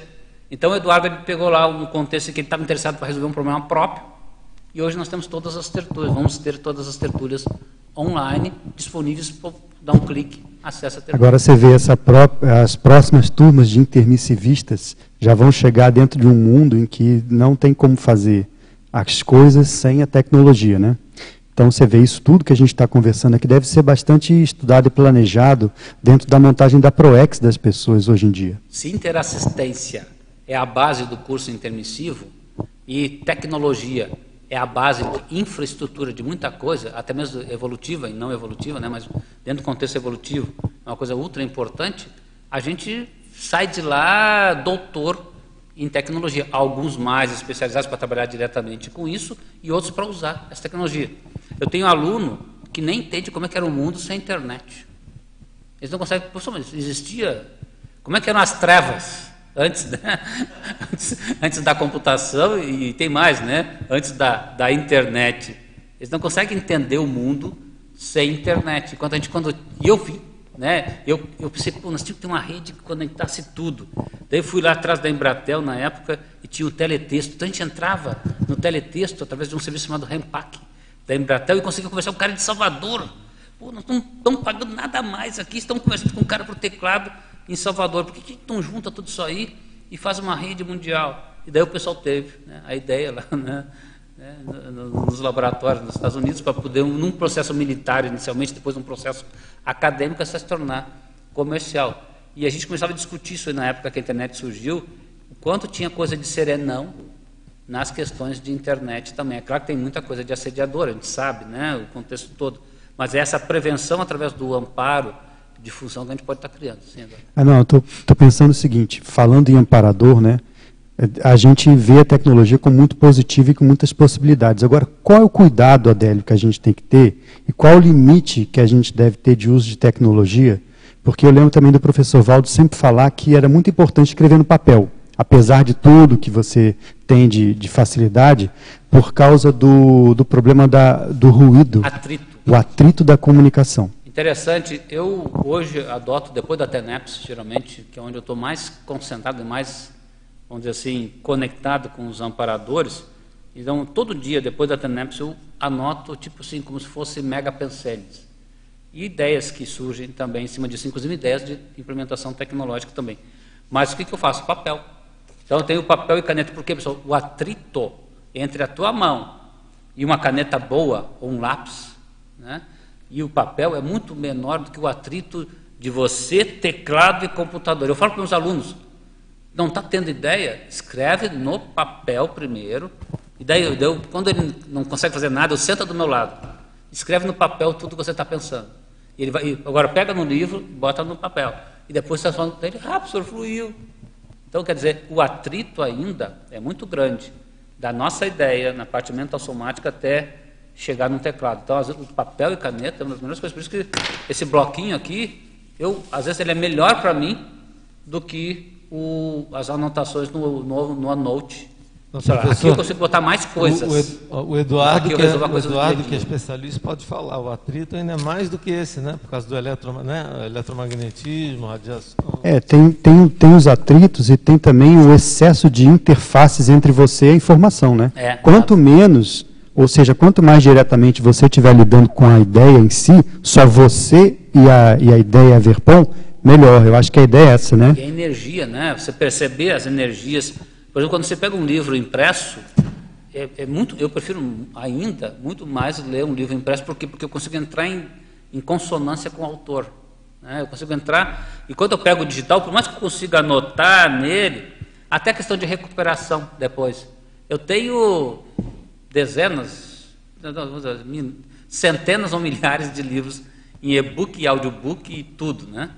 Mas veja bem, eu quando quero achar, eu acho muito mais rápido dentro do livro impresso, na minha estante de livros impressos, que já se decoro onde está cada um mais ou menos.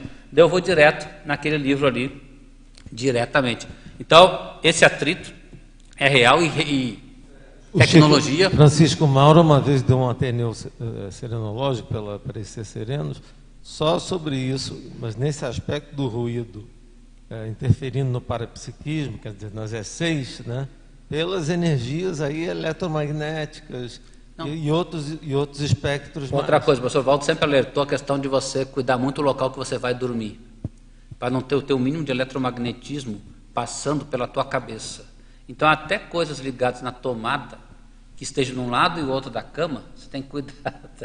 Porque algum nível. A gente não sabe muito profundamente, cientificamente, essa influência eletromagnética. Isso aqui, por exemplo, né, tem um eletromagnetismo também. O celular, eu, por exemplo, quando vou usar o celular, eh, deixo para tocar um despertador totalmente desligado, né, sem estar na tomada e em modo home, né, totalmente sem, sem Wi-Fi, sem Bluetooth, sem nada. E mesmo assim, não é o ideal. Então ele está longe do teu quarto, até mesmo para você não ler nada no celular antes de dormir, porque atrapalha né, até o sono. Então existem N profilaxias que a gente deve saber trabalhar para saber trabalhar com a TI a teu favor e não contra você. A gente vê, sabe, né, de trocentos, até patologia de excesso de rede social. Tem gente que perde, perdia antes 5 horas numa TV e hoje perde 10 horas no Facebook. Eu, Facebook, para mim, pessoal, é só para botar notícia ali ou para tentar ler alguma coisa, mas é uma perda de tempo imensa. Eu já perco muito tempo no WhatsApp, eu acho. Mas o WhatsApp é ferramenta de comunicação. Então, para isso, ele se torna útil. Mas o que eu não posso fazer? Eu não posso entrar num grupo de besteira. Então, eu não tenho nenhum grupo de besterol. Às vezes, para descontrair, o pessoal faz. Eu não tenho nem tempo de ter grupo de besterol. Tá? Mas, uh, e você perde muito tempo nesses grupos também. Até grupo de família a gente tem otimizado já. Porque aquele grupo de família é aquele que vem bom dia, boa tarde, boa noite. Você tem que até disciplinar grupo de família. Pessoal, não se discute política nem religião, aqui senão vai dar briga, alguém vai sair incomodado, né? Já tive que tirar irmãos ou irmãs de grupo, né? tirar o cara do grupo porque começou a discutir besteira, gerando, gerando até, às vezes, uma, uma briga com a outra pessoa. Daí vai conversar em off e você resolve.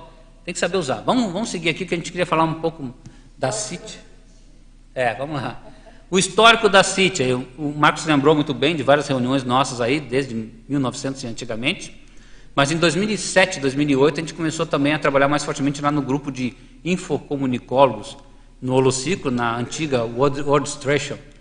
É, 2007, basicamente, a gente estava direto lá no Holociclo, no layout antigo do Holociclo, e em 2012 nós começamos uma reunião também com vários outros daí colegas, não somente com infocomunicólogos do Lociclo, mas também para poder decidir as coisas da TI na CCCI, porque a empresa que dava assessoria para nós aqui em termos de rede de computadores fechou.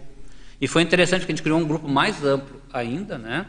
E desde lá a gente começou a fazer reuniões semanais, desde lá, nós temos reuniões desde 2007, reuniões semanais, sem faltar aí, faltando uma semana ou outra, mas geralmente bem contínuas. E de 2017 para cá, como o grupo virou um grupo mais internacionalizado, e nós temos dos 21 voluntários ativos, hoje, basicamente, a grande maioria fora de Foz, as nossas reuniões são online já, né, desde 2017, pelo Zoom, que é a ferramenta que a gente usa hoje aí na CCI. Todo sábado, né, a gente brinca no mesmo bate-horário, no mesmo bate-canal, ou religiosamente, né, todo sábado, às 14 horas, a gente nem se sente para conversar fiado. E, geralmente a gente tem bastante assunto. A gente faz todo sábado, às 14 horas, essa reunião. Né? Então, qual é a máxima de grupalidade hoje na, na CIT, na Comissão de Interassistência Tecnológica? Né? É daremos todo o apoio para as ICs, porém não faremos por ela. A ideia é ajudar a IC a fazer, porque se a gente criar dependência, 21 pessoas não fazem nada. Né? A gente tem que ajudar A e C a trabalhar. Então a IC vem com projeto, a gente atende, mas a gente atende tentando ajudá-la a tocar esse projeto. Quem é o gestor do projeto? A IC. Nós apoiamos na gestão daquele projeto. Né? Então são N projetos, aqui nós estamos listando um ambiente do Trello. Então no Trello é uma ferramenta da internet também para gestão de projetos.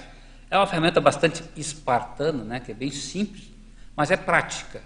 A gente usou o Trello durante vários anos estamos migrando agora do Trello para um suíte de ferramentas, provavelmente da Microsoft, porque nós temos dentro de um, de um trabalho que nós fizemos aí o TechSoup. O que é o TechSoup?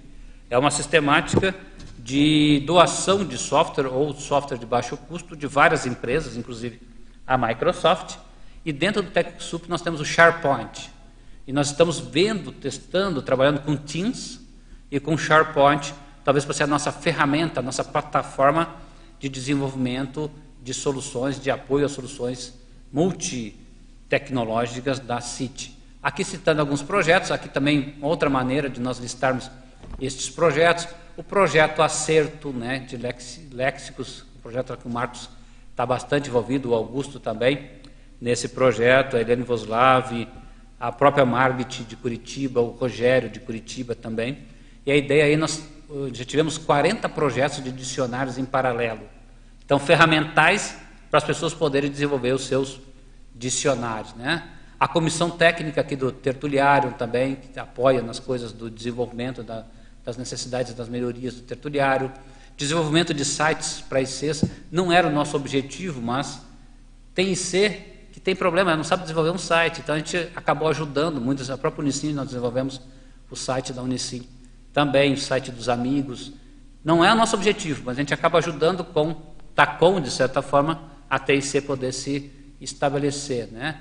Web Grants, que é tipo o AdWords, que você tem lá na, na Google, nós temos direito a 10 mil dólares por mês por IC que tenha o contrato do TechSoup para comprar palavras-chave no Grants. Só que quando no, grupo de software para as nós vimos o Grants, a gente pensou, Grants não é só comprar palavra-chave, é cultura em termos de marketing digital. Não adianta você comprar palavra-chave, todo mundo comprar a mesma palavra-chave, não vai servir para nada. Nós temos que, IC por IC, criarmos uma cultura em que a IC saiba o que comprar. Saiba como adquirir. São 10 mil dólares por mês, é dinheiro para caramba para investir em palavras-chave. Não tem como não ser achável nos eventos gratuitos que a gente fornece, utilizando bem E para isso a gente viu, pô, temos que criar então um grupo separado. Aí a gente criou um grupo chamado Transformação Digital. Há um ano, um ano e meio mais ou menos, criamos esse grupo Transformação Digital. E esse grupo, um, um ano. E esse grupo começou a desenvolver soluções e conceitos do que é transformação digital. É onde nós estamos hoje. E nos preparou, de certa forma, para o grupo de assuntos aí digitais que nós já temos hoje, né? É, hoje nós temos já várias ICs que tem o TechSoup, né? e nós, como gerenciamos, nós gerenciamos mais o da Unicim e do CAEC.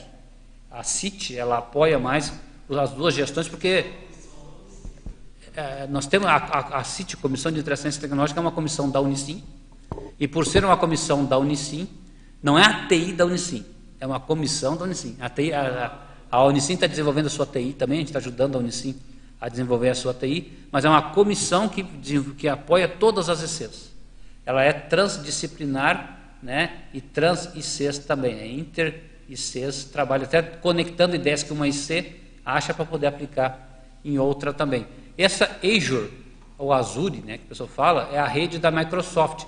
Então, nós, cada um que tem contrato com o TechSoup tem 5 mil dólares de serviços por ano na rede Azure da Microsoft, que é a rede de nuvem da Microsoft. E tem também na AWS, que é a rede da Amazon. Só que na rede da Amazon são 2.500 ou 3 mil dólares por ano e você tem que pagar 600 reais para ter direito a esses 2 mil, 3 mil dólares. Como a gente não teve necessidade ainda, mas é uma maneira de você ampliar o teu serviço de nuvem, porque hoje tudo é nuvem, né?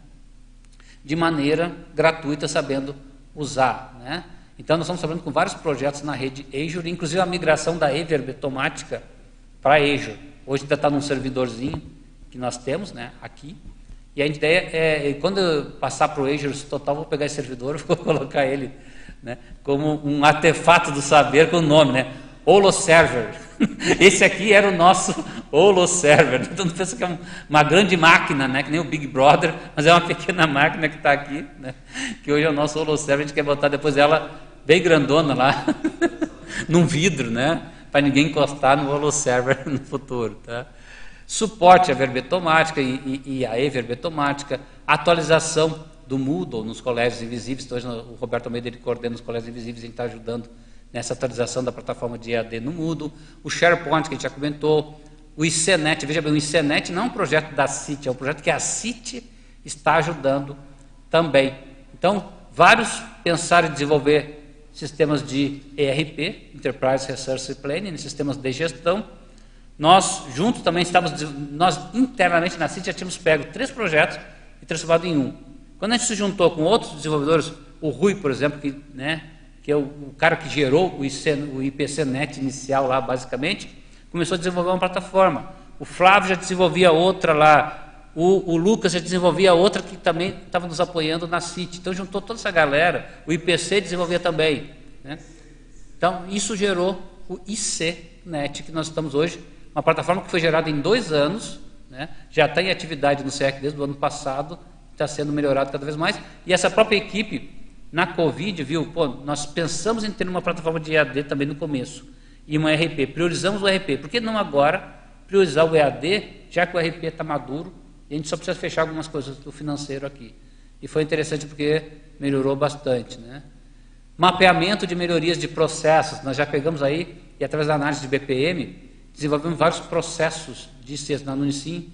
Por exemplo, nós ajudamos a desenvolver vários processos fluxos de trabalho através da gestão de processos. A Ana Catarina é especialista nisso.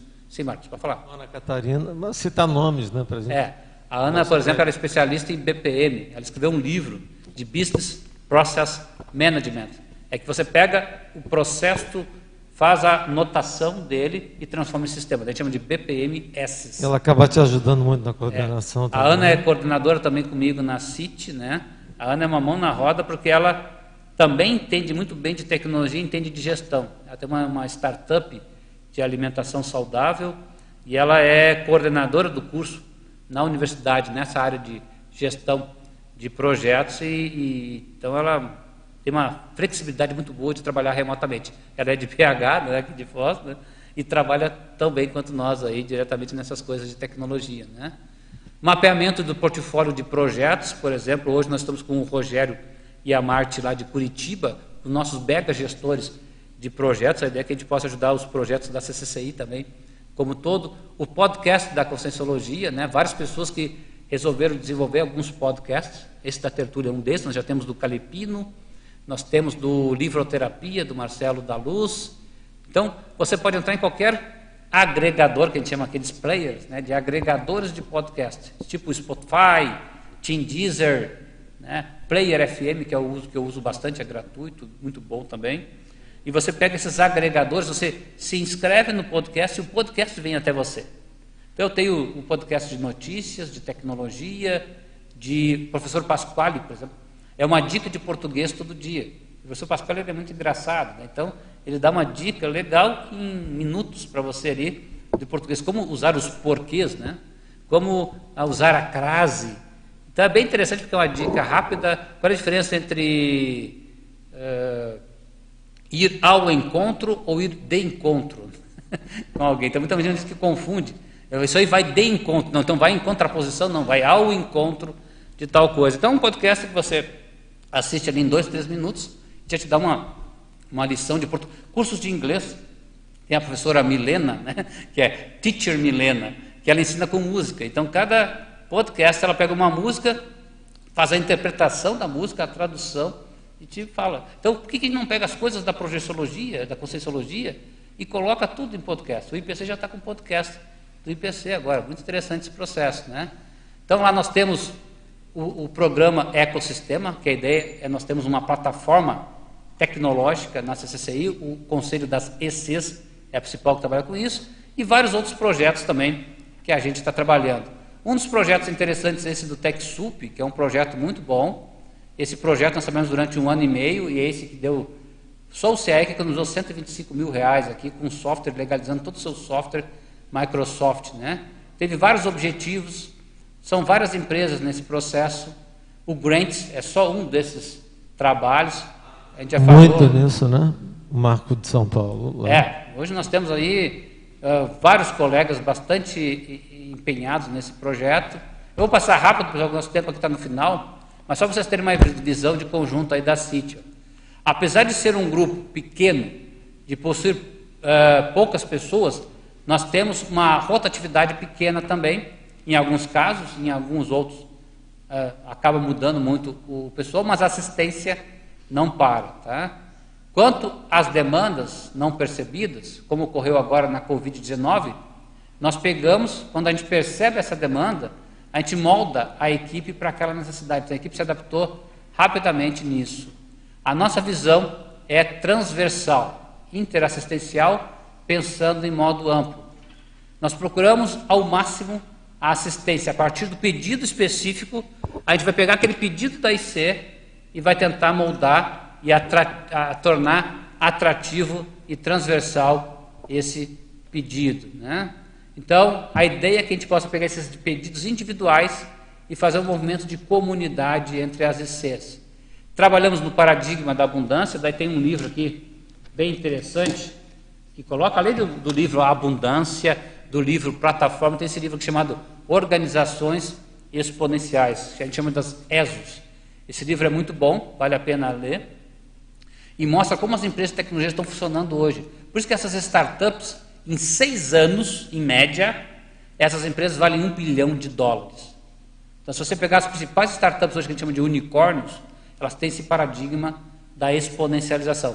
Por que não termos startups unicórnios na CCCI? Então, o Conselho das ECs tem trabalhado muito em cima disso também. Né? Então, buscamos sempre assistir, ajudar, apoiar, mas com visão ampla, de agregação interassistencial. E sempre de olho na perspectiva de que há coisas né, de uma IC pode servir para as outras. Assim como alguma coisa que você decide fazer, movimentar, pode nos ajudar a ajudar aos outros. Então isso a gente chama de, eu chamo pelo menos, de um ciclo virtuoso, interassistencial, constante, interativo e multidimensional. Tá? Aqui os dados para contato, né? acho que nosso tempo está passado aí. Esse QR Code, por exemplo, eu gerei ali na hora, você vai em qualquer gerador de QR Code na internet. Quem colocar o seu celular ali vai ter todos esses dados dentro desse QR Code. Se você quer passar os dados da tua empresa, bota um QR Code nas costas de uma camiseta, quem lê a tua camiseta pega todos os dados. Hoje, você não, não precisa mais pegar o cartão da pessoa. Você tira uma foto, ele já faz a identificação de OCR Sim, é e te coloca no contato. Antigamente ele tinha um QR Code. né? E tem gente que nem conhece o QR Code ainda. Bem, pessoal, basicamente era isso o recado aí para passar, a gente teve que correr aí na questão da. Só a CIT, em um, um projeto da CIT dá duas horas de discussão. Nós estamos com 23 projetos em paralelo, alguns mais fortes, outros menos fortes em termos de atuação. O projeto da rede aqui da Cognopus foi um dos que nós trabalhamos bastante. Hoje o Djalma está na frente desse, desse projeto. Teve que fazer muito desassédio aí, entra a questão dos amparadores. É, então a ideia é o, o próprio discernimento nos apoia muito nesse processo da rede da Cognopus, o nosso financeiro todo é feito por lá, a, a, o condomínio já, já, já, troca finanças direto com o discernimento, e a ideia é poder trabalhar dessa maneira de, de forma lógica e funcional. Ah, sim, estamos aí organizando também um processo, até Lili pode comentar um pouco aí. Guardar um pouco que a equipe do Adélio todo esse trabalho, eles estão organizando um workshop é, digital, impulso digital. É, então, um impulso as poder... ICs, o pessoal aí ligado à internet, à comunicação das, das instituições, que se organizem, que em breve eles vão fazer esse convite. Né? A ideia é que a gente possa, nessa transformação digital, hoje é um projeto aí que né, o, o, o, Rogério, lá de Curitiba e a Marte estão coordenando, né? E esse projeto nós vamos, junto com a comunicação, que é o Jair Rangel e a própria Nerli também, a gente está fazendo um projeto que possa, eh, num workshop, dar uma mexida na turma e possa ajudar nesses conceitos da transformação digital, né, nessa conexão do, da, das ICs com esse mundo digital e do marketing digital, da transformação digital. Ok, obrigado. Ok, nós agradecemos muito aí o professor Adélio por todas essas informações, esclarecimentos, um tema tão pertinente e atual, né? cada vez mais importante para os intermissivistas. Eu acho que os próximos intermissivistas já vão nascer com mais um corpo no holossoma, que é o tecnossoma, né? Exatamente. Já vai vir, tem que vir maceteado já. Então agradeço também a equipe dos debatedores que se dispôs a vir hoje aqui no tertuliário, aos teletertulianos que ajudaram e assistiram, e desejo a todos um bom domingo e até a semana que vem. Obrigado.